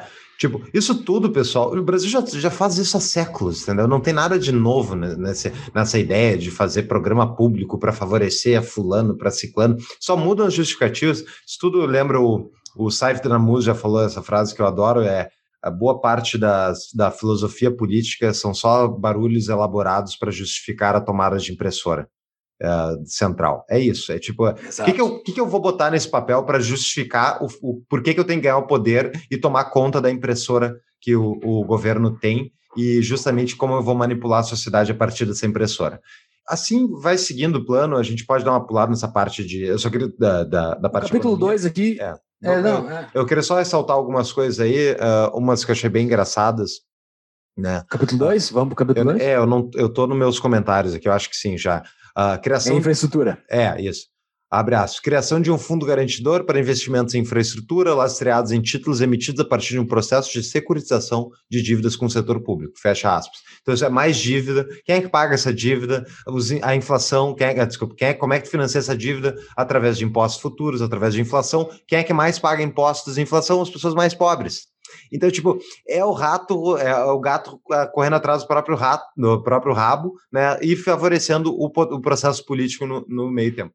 E daí, se ele é questionado sobre isso que o Fux falou, né? Ah, mas como é que vai trazer o investimento? Tá lá no início do capítulo 1 lá, eu vou melhorar o equilíbrio fiscal. Tá lá no título. É. Mas o- a explicação do equilíbrio fiscal não faz sentido algum. Mas não, eu vou melhorar o equilíbrio fiscal. O Brasil vai, vai, vai ser mais confiável frente aos investidores. É isso, né? Só para explicar, melhorar o equilíbrio fiscal é o Brasil ser mais confiável frente aos investidores. Tu não vai emprestar dinheiro para alguém que está completamente endividado e não gera e não gera receita. Tu vai é, e, e não gera resultado. Tu vai emprestar dinheiro para alguém que tem capacidade de pagamento futuro. Então, melhorar o equilíbrio fiscal, quando a gente cita esse termo, é isso, tá? O Brasil ficar melhor financeiramente. Então eu digo, não, eu vou melhorar o Brasil financeiramente, então eu consigo pegar mais empréstimo para fazer essas coisas que eu quero fazer. Mas não vai, meu velho, tu não vai, tu só vai piorar tudo, cara. Uhum.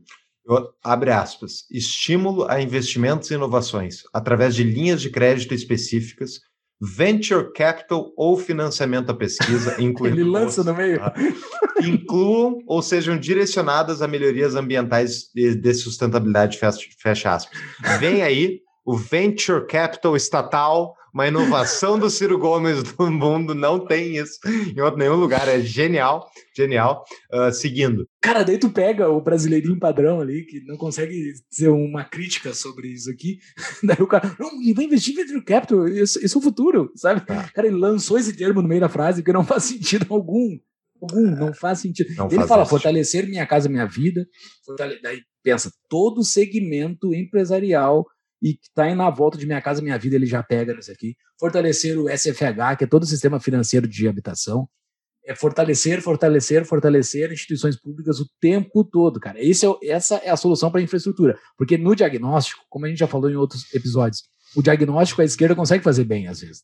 Então, assim, ele fala, ele faz que o diagnóstico, que é uma coisa que é escancarada aos olhos de todo mundo, a infraestrutura do Brasil é uma bosta. Então, assim, tem que melhorar. Qual é a solução? Gerar mais Minha Casa Minha Vida. Por que, que Minha Casa Minha Vida é ruim, pessoal? Só para deixar bastante claro para vocês.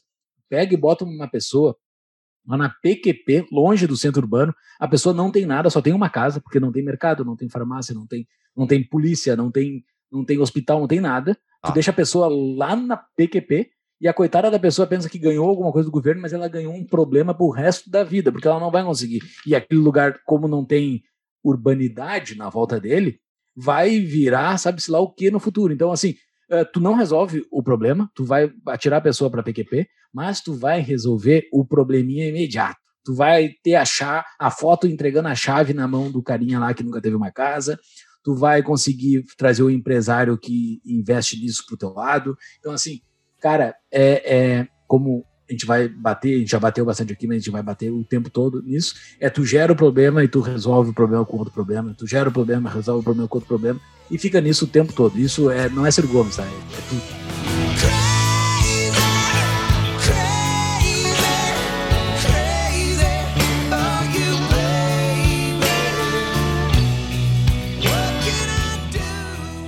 Tem mais uma coisa de infraestrutura que ele falou que é o seguinte: ele tem um número mágico aqui que é 300 bi ao ano de investimento.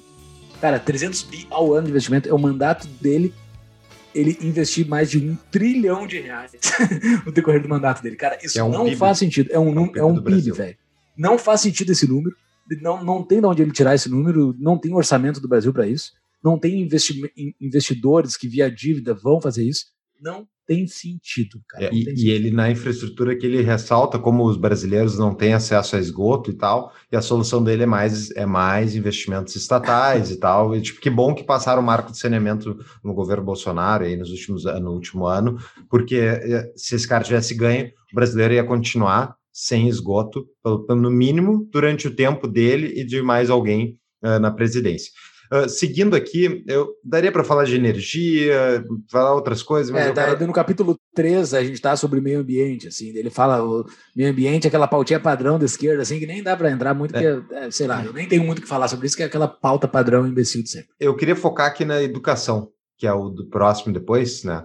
Então, Uh, tem vários objetivos aqui para educação, eles reconhecem. É, dois depois, que tem tecnologia ainda, que é, um, é. é, outra coisa boba, assim, que é esse de energia também, tem tecnologia, uhum. e depois é educação. E educação, uh, bom, eles reconhecem o problema da educação, que ela é baixa qualidade, blá, blá, e a solução é investir, obviamente, estatal, né, investir maciçamente na educação, garantir a permanência e conclusão na idade adequada, reduzir a evasão, caminhar na direção dos alcances da meta de desenvolvimento sustentável da ONU, e blá, blá. Como, né? Como é que eles vão fazer isso?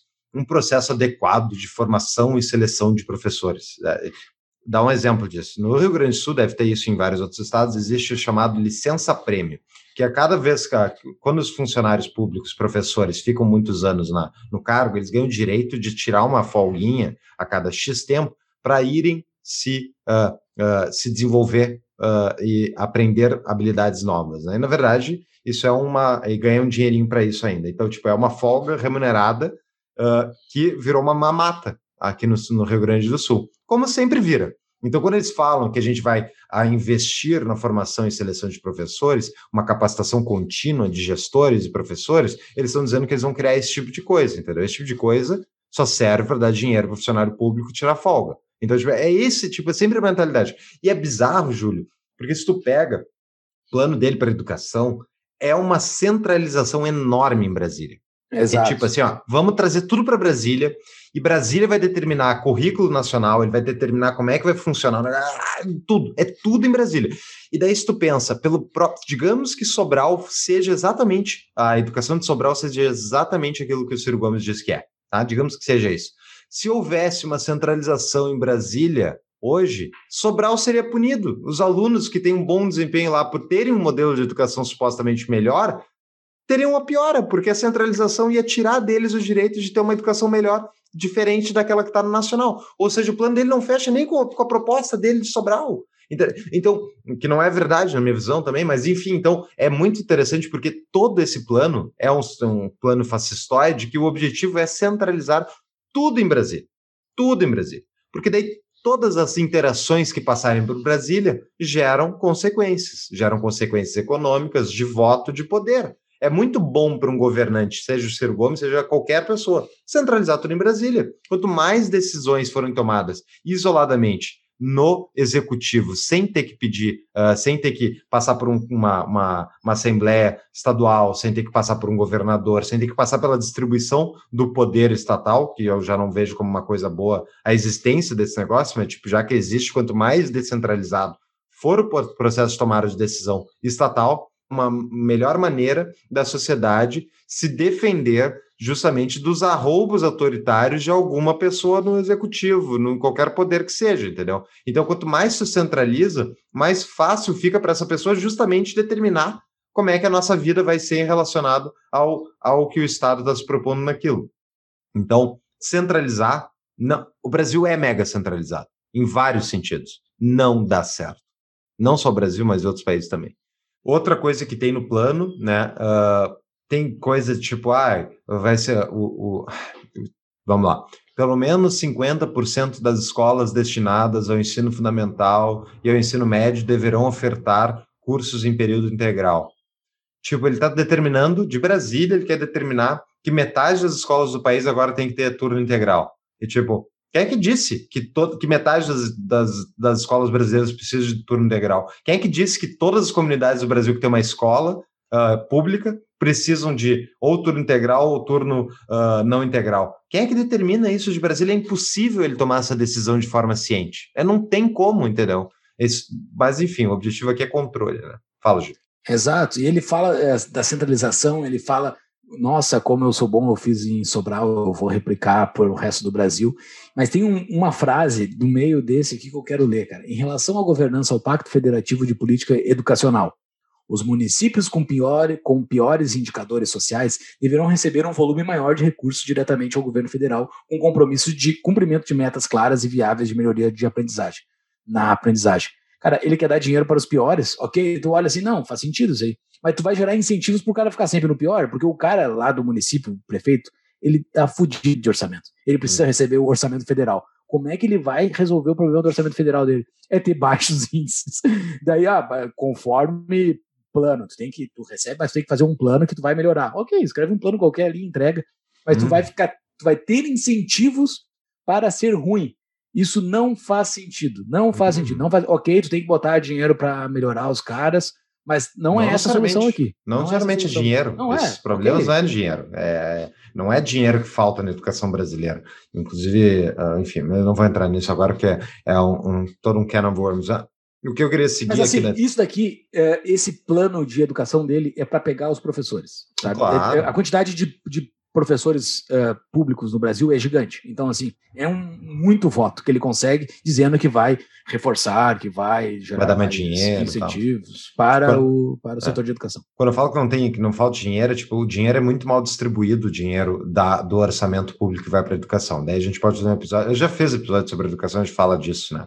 Uh, o que eu Outra coisa que tem aqui é bolsa de ensino médio, pagamento de remuneração mensal aos alunos de rede pública de ensino médio que apresentem frequência mínima à escola e ganhos crescentes no desempenho escolar.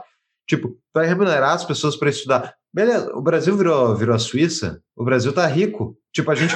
Porque eu também, pô, eu também quero que os estudantes públicos ganhem dinheiro para estudar. Eu gostaria que eles tivessem, pudessem estudar até os 40 anos de idade, não precisar ter que se preocupar com mais nada fora isso. Eu gostaria que ninguém nunca passasse fome no mundo inteiro. Tipo, é só para botar aqui as melhores intenções? É tipo, é, é um documento aberto com promessas vazias que não tem como ser cumpridas porque não tem dinheiro? É isso? É e isso. licença maternidade até seis meses. Eu acho que o filho precisa da mãe até os quatro anos. É, exato. maternidade eu ser de quatro anos. O salário Cara, mínimo. Não faz sentido, velho. Salário mínimo, dá, dá, salário mínimo de 30 mil reais por mês, por que, que não pode? Então, tipo, existe escassez? Existe falta de recursos? Ou não, é só uma escolha de quantas, quantas benesses eu posso distribuir? É isso que é o, a competição para virar presidente, é isso? Exato. E é, e é, na verdade é. É isso. Bem-vindos ao sistema estatal de eleição. Próximo capítulo, saúde. Eu, eu, eu, só, eu, só, eu só notei uma coisa de todo o capítulo. É, saúde é o A solução é o SUS. Não É, a existe solução mais é nada pra SUS, se fazer. É. Tudo é SUS. Daí tu pega os médicos que são concursados, é, é, enfermeiros, todo o pessoal que está na volta do SUS, vem, vem, pega a voto dessa, porque a gente vai dar incentivos, vai fortalecer, vai melhorar, blá, blá, blá, blá, tudo em volta do SUS. O SUS é a solução. Claro que o, o SUS, ele, hoje ele tem alguns problemas que ele vai, reduz, ele vai resolver aqui pela eficiência, né? Que ele é um cara que é pró-eficiência, Aham. então ele vai melhorar pela eficiência. Mas é o SUS, não existe nenhuma solução fora do SUS. E daí o próximo aqui que a gente podia ir para o segurança, né? Ah, que eles reconhecem novamente, é um problema de segurança, né? E daí fala que mais armas é mais crimes, então não pode deixar o pessoal se armar. E ó, vamos lá, abre aspas. Garantia, soluções, né? Garantia da adoção de políticas afirmativas por parte de empresas e cooperativas como pré-requisito ou agrega, pré-requisitos ou agregação de pontos de vantagem para as mesmas em processos licitatórios de concorrências públicas, financiamentos, subsídios, licenças ou avais em gerais. O mecanismo também deve se aplicar a empresas que contratam jovens negros em conflito com a lei e que estejam cumprindo medidas socioeducativas. Segue. Promoção de ações de políticas de segurança pública que atuem contra a escalada da violência policial em nosso país, buscando a preservação da vida e cidadania da juventude negra. Agora, pessoal, adivinhe. Adivinhe. Eu li uh, algumas partes de forma dinâmica, mas eu li o documento inteiro e eu pesquisei, eu fiz um Ctrl F ali no PDF para ver se eu achava, né, alguma referência. Pessoal, em nenhum momento ele quer acabar com a guerra às drogas. Se tem uma Exato. coisa, eu fiz esse, eu fiz esse mesmo mesma coisa, também. estamos a mesma alinhados. coisa. Então, tipo, uh, se tu quer realmente, e, e eu, eu acho salutar, prevenir de que pessoas, minorias e pessoas uh, mais pobres, as pessoas mais, justamente, mais vulneráveis, sejam sujeitas à violência, sejam sujeitas a pior, a degradação da sociedade, da comunidade onde elas estão, a melhor coisa que você pode fazer é acabar com a guerra às drogas, que na verdade é guerra às pessoas, porque as pessoas continuam usando drogas, e daí tu tem que ter um aparelho repressor contra isso, e essa, essa, essa, esse ciclo inteiro gera mais policiais, gera mais confrontos com policiais, gera mais policiais mortos, gera um acirramento de guerras entre traficantes, gera o sistema judicial entupido, gera gente sendo presa por carregar uma planta, gera pessoas que muitas vezes não cometeram crimes e estão presas, estão presas. Então tu gera todo um ciclo de Estado a mais para manter esse negócio funcionando. E, tipo, é inegável que as guerras venceram. Elas venceram desde o primeiro ano a guerra às drogas. E nos Estados Unidos pega, ah, mas isso é porque o Brasil não fez direito. Estados Unidos prende usuário, prende usuário desde as décadas de 70, se não me engano, quando começou oficialmente a guerra às drogas nos Estados Unidos. A polícia, qualquer policialzinho, tá armado com um fuzil no porta-malas, eles fazem o diabo. Como é que é a violência dos Estados Unidos em relação à polícia, em relação à população? O cara passa o tempo todo reclamando justamente do mesmo problema. Então, o cara quer resolver o problema da segurança e em nenhum momento ele fala do, da coisa que é a mais gritante em relação à segurança, que falhou consideravelmente. E ele diz essa, esse pretexto ridículo de dizer que ele quer ajudar o jovem negro e pobre que está preso Exato. nesse. Tipo, se tu quer ajudar, tira, tira essa coisa do meio, tira essa guerra que está atacando a comunidade que o cara está inserido. Porque, pessoal, podem proibir o quanto quiserem, as drogas continuam e continuarão vencendo ad eterno, porque tu está falando de pessoas querendo fazer o que elas querem. O governo, a não ser que seja um governo extremamente totalitário, que consegue coordenar e, e, e, e acompanhar todo mundo o tempo todo, não tem como prevenir isso de acontecer. Então, tipo, não tem como dar certo. E é isso. Imagina, o cara é de esquerda e nem isso para isso ele serve, cara. Nem para Exato, isso. esse, e- esse é o ponto, cara. Porque esse é um dos pontos que a esquerda geralmente eh, defende, embora ela defende errado também, mas ela defende. O, o Ciro mostra bastante claro qual é a posição dele dentro do espectro da esquerda, né? Ele é o, o, o esquerda conservador. É. o É, cara mais próximo do fascismo, assim. Ele é Ah. o, o, o cara que tem todas as credenciais, ele dá quase todos os checks no formulário fascista para ele se associar ao Mussolini é verdade. Ele não consegue eh, se associar com aquela esquerda uh, PSOL, assim, aquela esquerda que quer. Cirandeira, que é o- esquerda cirandeira. É, cirandeira, cirandeira, exato. Então, ele, ele deixa bastante claro que ele quer parte desse público bolsonarista, assim, ele, que ele quer essa parte do conservador, do, do cara que é pró-nacional, que é pró-família. Ele não fala muito de família no decorrer do Uhum. documento dele. E drogas também ele não fala muito, ele só fala que quer combater o tráfico, ele não fala da droga em si, ele fala do tráfico das drogas, então, que, é o, que o Fux acabou de explicar, uma coisa sem sentido. Mas o cara tem esse posicionamento diferenciado, assim. Ele tem um É. posicionamento que eu acho que está um pouco atrasado para, para o público atual, assim. Ele não consegue atingir muita gente com esse posicionamento dele. Não, é, é- eu acho de uma coisa 2018, que ele tá mudando agora, 2021 ele, ele tá mudando, mas esse posicionamento de 2018 aqui foi bem errado. Mas eu- eu acho que ele tá, ele tá buscando justamente esse público que tu comentou, Júlio. Acho que tu matou a charada. Ele quer o público Bolsonaro, o, o cara pró-família que vota no Bolsonaro, né? não bolsonarista, né? mas o cara É, pró-Bolsonaro, para defesa da sua. que acredita no Bolsonaro como uma pessoa que vai defender a família, vai defender o Estado, dizendo, por um lado, e ao mesmo tempo, por outro, ele quer todas as políticas estatistas que vão dar poder e controle para ele sobre a sociedade. Ah, seguindo. né, tem, daí, daí eu separei algumas, um, o festival de sandices que eu, que eu li no, no documento, né? Então, ah, exemplos. Respeitar todos os brasileiros. Para dar um exemplo inicial é importante, sem, sem ser suficiente, buscaremos igualar o número de homens e mulheres nas posições do comando do governo federal. Né? Isso é uma coisa, o Biden está fazendo a mesma coisa. Esse cara é é a nova moda da esquerda ah, ah, global. Mas isso é bizarro de se pensar, né? Tipo, a gente vai escolher essa pessoa para trabalhar aqui baseado no órgão genital que ela tem. Exato. Faz sentido não faz isso? sentido.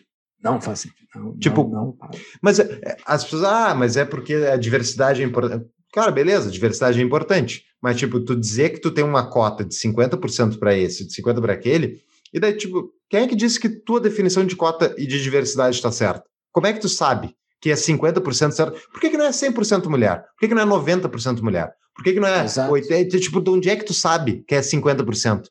Ah, porque tem. Mas eu, cadê os transexuais? Eu acho que tem um percentual da população que é transexual e tu está fazendo 50-50, tu está excluindo essas pessoas.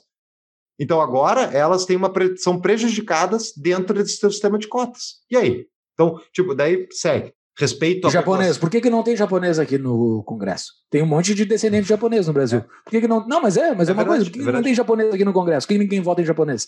Eu acho que os japoneses deveriam pedir, os caras que têm o olho puxado. Uhum. Por, quê? Por que, que não é o, o formato do olho e é a genital? Sabe? É uma coisa que não faz sentido, velho. E, e não faz sentido no, no que eles propõem, mas faz total sentido no, na, no- na intenção de amealhar mais poder, de ficar mais, mais poderoso o Estado. E um outro exemplo disso é. Eu devo ter re- falado besteira agora. Se tem algum descendente japonês no Congresso, ah, falem lá no nosso, no, nosso, no nosso Instagram. Mas eu, de cabeça, não me lembro de nenhum.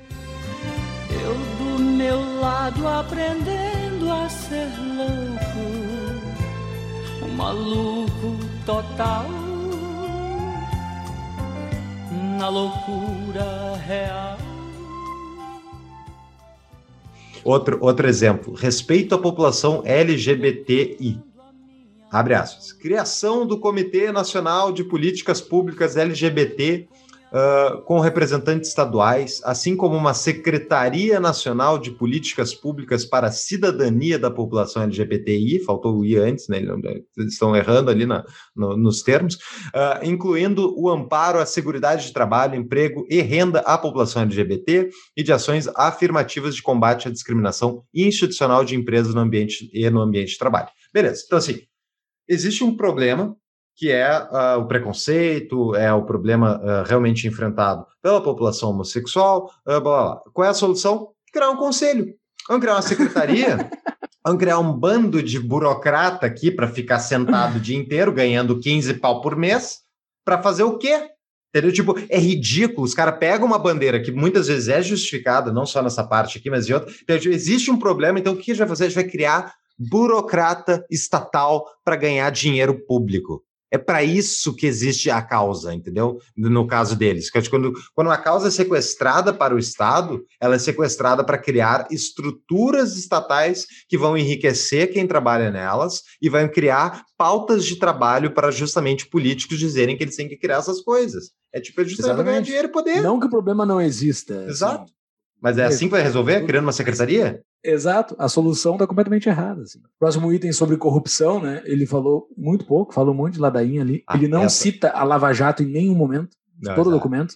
Ele Ah. não cita nada, ele, ele fala que a solução é, é TCU, os, os tribunais de contas. E os tribunais de contas, eu não sei se vocês sabem, são completamente aparelhados por ex-pessoas do legislativo em tudo que é lugar. É, é no Isso. Nacional, é no TCU, é no TCE, é na, na CGU, que ele fala aqui. que é tudo aparelhado. Essa, então, assim, cara, não faz sentido isso aqui, não faz sentido. Se é corrupção o problema, não, ele não vai resolver corrupção. Não. se o problema. Essa da corrupção é. E isso é a coisa mais engraçada de todas, ao meu ver, de toda essa, essa piada que é esse programa aqui, que é, tipo, qual é a melhor maneira de tu prevenir corrupção nacional? É diminuir o tamanho do Estado. Quanto maior o Estado, mais chances de ter corrupção. Quanto mais maior o Estado, mais necessidade de ter controles estatais para ir prevenir a corrupção de acontecer. Ou seja, tu cria mais estruturas. Tipo, é um, é um negócio cíclico que se retroalimenta constantemente. Não faz nenhum sentido. É, Eu queria, mas essa da, da, da corrupção eu acho patética, mas tipo, tem uma ah, que me deixou bem assustado assim ao ler. É a- Essa, essa sim, ah, eu fiquei de cabelo em pé. Abre aspas, né, sobre cultura. Queremos deslocar o conceito de cultura para um dos eixos centrais do nosso projeto nacional de desenvolvimento porque aqui está onde se afirma a identidade nacional, que hoje está gravemente ameaçada, não só por hábitos de consumo, mas também por uma estética internacional que tem repercussões práticas na própria felicidade das pessoas. Meu Deus, o Estado, eles acham que o Estado tem que determinar o que faz as pessoas felizes. Olha o nível, o nível de totalitarismo presente nessa frase. Ele está dizendo que, primeiro, a cultura, a identidade nacional, ele sabe qual é. Segundo, ela está sendo afetada por hábitos de consumo que não são bons, que ele já sabe quais são os hábitos de consumo de 210 milhões de pessoas e quais são os corretos, quais são os errados. E ele tá determinando, ele quer determinar que isso, ah, ele quer determinar quais desses hábitos podem e devem ser incentivados para ter ah, uma repercussão ah, na felicidade das pessoas.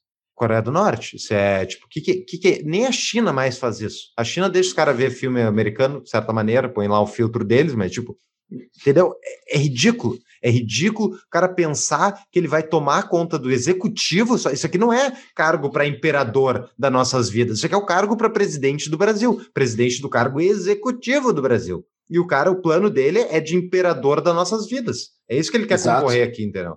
Teve um outro ponto antes da cultura também que a gente pulou, que é o dos, dos programas sociais, né? É só ampliar, ampliar, ampliar. Ele só Uhum. quer ampliar os, os programas sociais e ele cita muito os tal dos, o tal dos nem-nens, né? Que é Ah, os é caras que nem trabalham E nem e nem estudam e nem procuram emprego, né? Então, assim, para ser um desempregado, tem que estar procurando emprego. O número oficial de desempregados tem que estar procurando. Então, como tu não está procurando, tu não conta nos desempregados.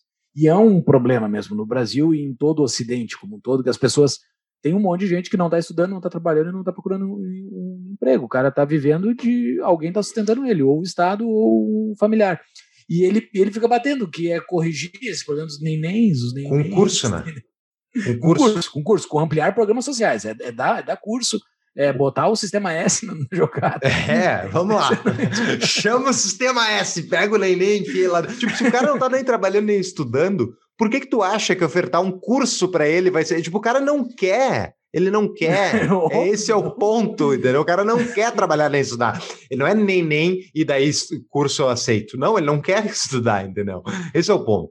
Uh, bom, eu acho que até para a gente uh, uh, ir para os finalmente aqui, Júlio, vamos O último pro... ponto, né? Sobre É. a soberania. Isso, da soberania e né, tem aqui a frase, uh, a soberania nacional, abre aspas, um projeto nacional de desenvolvimento baseado na democratização de oportunidades e capacitações e rico em inovações institucionais, tem como contrapartida a construção da soberania nacional. O que quer dizer isso? Ninguém sabe, é, acho que nem o cara que escreveu isso aqui faz ideia, mas, tipo, depois ele entra nas relações externas e tal, e ele fala, eh, ele inclusive tem uma fase de defesa no máximo de abertura econômica e cultural no mundo, com um mínimo de restrição a tais inovações e experimentos. Ou seja, vamos abrir para conversar com o mundo e trocar com o mundo, só que ao mesmo tempo o programa dele inteiro é dizendo como vai restringir o acesso ao internacional, justamente porque não quer que influencie, não quer, tipo, é, não faz nenhum sentido. Não faz, não faz sentido. Tem uma parte que ele fala, ele criou um subcapítulo especial para os Estados Unidos, né, para dizer que vai ter um diálogo com os Estados Unidos, eh, e ele fala da China também, ambos ele bota ali. claro que são os dois maiores do mundo, aí ele, ele se for indagado por ser um anti-americano, ele consegue dizer que não é, mas aí logo abaixo ele fala que ele não está sujeito ao neocolonialismo, não sei qual é a, a recusa a relação neocolonial, esse é o termo que ele usa sabe assim, porque a gente não pode, ele, ele tá, ele tá no século do, do tetravô dele quando chegou no Brasil, ele, tá, ele não, tá ele não saiu dessa bronca ainda, ele segue com essas, essa, essa, esses argumentos antigos, assim. Uma das coisas que ele fala bastante específica para o momento que era este documento é a recompra dos postos de petróleo vendidos no governo. Temer. Porque isso foi a soberania, né? O Temer vendeu os postos de petróleo, isso era a pauta da época lá, então vamos recomprar. Recomprar com que dinheiro, cara? Tu não tem, tá quebrado, não tem dinheiro. Mas essa, essa no final das contas, é aí que, que é aonde entra o que é o Ciro Gomes, né? Como é que ele vai pagar tudo isso? E é por isso que ele é um inflacionista. Ele é um cara que acredita que ele pode imprimir moeda, ele não fala isso em nenhum momento.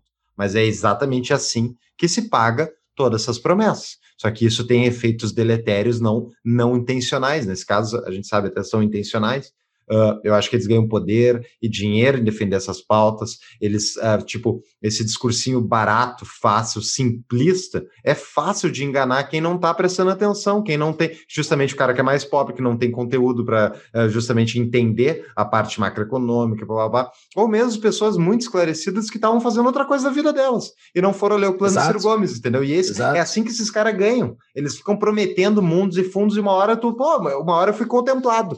Aqui tem uma Exato. política nacional que eu gosto. E bah, esse cara faz sentido. Agora eu apoio ele, porque ele pelo menos vai defender aquilo que eu acho que é importante. Ele está defendendo coisas contraditórias aquilo durante todo o resto do programa que tu não prestou atenção, porque tu não foi ler. Exato, só viu o que te interessava. E daí aqui nesse, nessa parte que é soberania em relação com o exterior, assim, uh, ele fala, daí tem defesa, né? O que, que ele fala da defesa? Aumento com gasto com defesa. Claro, Cara, ele compra todo o funcionalismo público de cabo a rabo. pá, pá, pá, e aqui pegou os milicos para ele também. Ele quer os milicos, ele quer todo mundo votando nele. É óbvio isso, cara. É uma coisa que faz sentido é, tu escrever isso num plano uhum. de governo para tu pegar o voto de todo mundo. É, tem outro pontinho que, que é interessante, assim, não, que, que, quem é o Brasil? Quem é o Brasil na fila do pão, sabe? O Brasil uhum. pouco importa na fila do pão mundial. Sabe? Ninguém tá nem aí pra gente, só tem a Amazônia ali que o pessoal quer pegar. Mas o reforma monetária global para ultrapassar o dólar como moeda de reserva do mundo. que, que tem poder para isso, cara? Não tem poder para nada. Só tá sinalizando virtude aqui. Sinaliza virtude para os economistinhas de, de Unicamp e tudo mais, que o dólar é muito ruim, é malvadão, os Estados Unidos têm poder por causa do dólar, a gente quer entrar nessas políticas que tirem o, o, o, o dólar como a reserva mundial. Então eu vou entrar nessa política, mas, cara, tu é nada, velho. É, mas é, é, exatamente isso. E é tipo, enfim, é. Esse. Ah, pessoal, para sair um próximo contra corrente, ah, eu exijo depósitos de 10 bitcoins na minha conta, porque o que eu sofri lendo esse negócio aqui, não tem dinheiro no mundo que pague só bitcoin.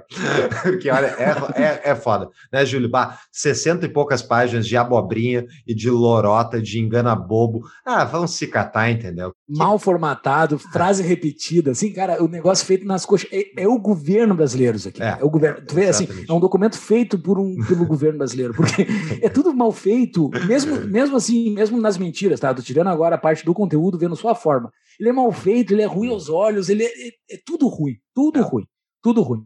Mas assim, sobre um próximo contracorrente também, uh, deixem dicas de quem que a gente poderia falar, mas um nome importante, assim, da, da do cenário brasileiro, que a gente possa preparar um, um novo episódio futuro. E se vocês gostaram também, porque esse episódio vai servir para você mandar para aquele teu amigo. Isso ah, eu falo você e uso tu na mesma frase, né? Porque eu tô nesse momento de transição. Eu tô falando mais, mais você também. Uhum. É, tá terrível, pessoal, desculpa mas, o, mas se você quer mandar o, esse, algum amigo seu assim fala ah, sobre o Ciro Gomes, manda esse episódio pra eles. Cara, escuta isso aqui, velho. Faz sentido, não faz sentido. Tu é contra alguma coisa que a gente falou nesse episódio? Vai lá, nos procura no Instagram, comente lá que a gente, ou no YouTube. a gente conversa. Ou no YouTube também, em qualquer lugar. Uh, que a gente, menos no Facebook, a gente nem abre aquilo, mas Twitter. Uh, mas nos procurem para a gente conversar, assim, e dê dicas de outras pessoas que a gente poderia falar e tem algum material suficiente para gerar um episódio, né? A gente não vai falar sobre Dilma, por exemplo, não, não, não. mas um episódio de humor, Não tem por que falar, mas é alguma pessoa que seja importante, relevante e que seja que tem que analisar, né? Aí. Dicas. É, é isso aí mesmo, tá? Eu acho que a gente esmiuçou bastante. Realmente, pessoal, se vocês gostam do Ciro Gomes, é, leiam o plano de governo dele e vejam como é contraditório nele mesmo. Esquece toda, todo o ideário que eu e o Júlio acreditamos e tal, mas não, lê o plano, ele é contraditório nele mesmo. E aí, seus, o Ciro Gomes, ele só quer poder, e poder dá dinheiro, dá várias coisas. É, é um golpe, isso é um golpe. O que esses políticos querem de projeto nacional é um golpe sobre a nação, porque esse golpe dá poder e dinheiro para eles. É, então, essas eleições, esse pessoal concorrendo, é sempre a mesma coisa. Vamos salvar o Brasil, fazendo o quê? Fazendo o que todos os políticos anteriores a nós já fizeram. Mais uma vez. Exato. E assim vai. Eu tenho uma dica de livro que a gente não combinou, Fux, mas eu tenho uma dica de livro que já foi indicado provavelmente alguma vez aqui no, no nosso podcast. É um livro muito fininho para quem tem preguiça, livro para preguiçosos, que é Anatomia do Estado de Rothbard. Explica muito bem o que, que o, que, que o Ciro Gomes quer. Ele é isso, cara. Boa. É isso, assim. Ele, ele, não, ele não faz, ele não consegue sair dessa coisa porque isso é ele. Ele é, ele é o nosso John McCain. Ele é. Todo presidente brasileiro vai ser ele, assim. Vai ser difícil é sair um presidente que não seja ele. O Bolsonaro é ele. O Bolsonaro é boa parte disso do Ciro Gomes. O Lula era. O Temer é muito o todo mundo lamba o Temer, mas o Temer é muito isso que o Ciro é. Gomes é. Então, assim, não faz sentido nada disso. nada é, disso faz sentido. Aí, né? A gente tem que analisar, a gente tem que entender esse ente que manda muito na nossa vida. Por que, que nós, dois libertários, ficamos falando de política aqui?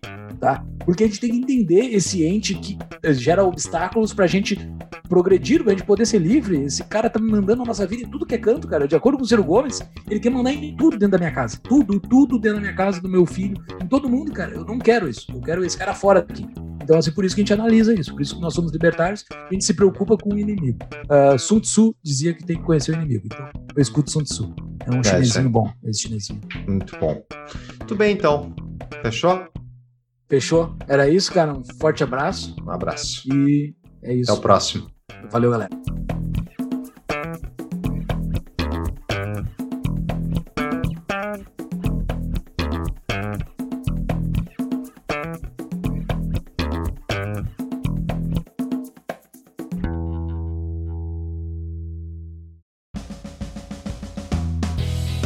Prezados ouvintes do Tapa, aos interessados em gestão empresarial e economia, a minha empresa, Proteus Associados, está auxiliando na criação da primeira faculdade com DNA liberal do Brasil, chamada Hayek Global College. Venha ser meu colega na primeira turma do Hayek Global MBA. Mais informações em tapadomeuinvisível.com.br barra HGC. Use o código TAPA e ganhe 5% de desconto. As aulas são ministradas em inglês. Obrigado.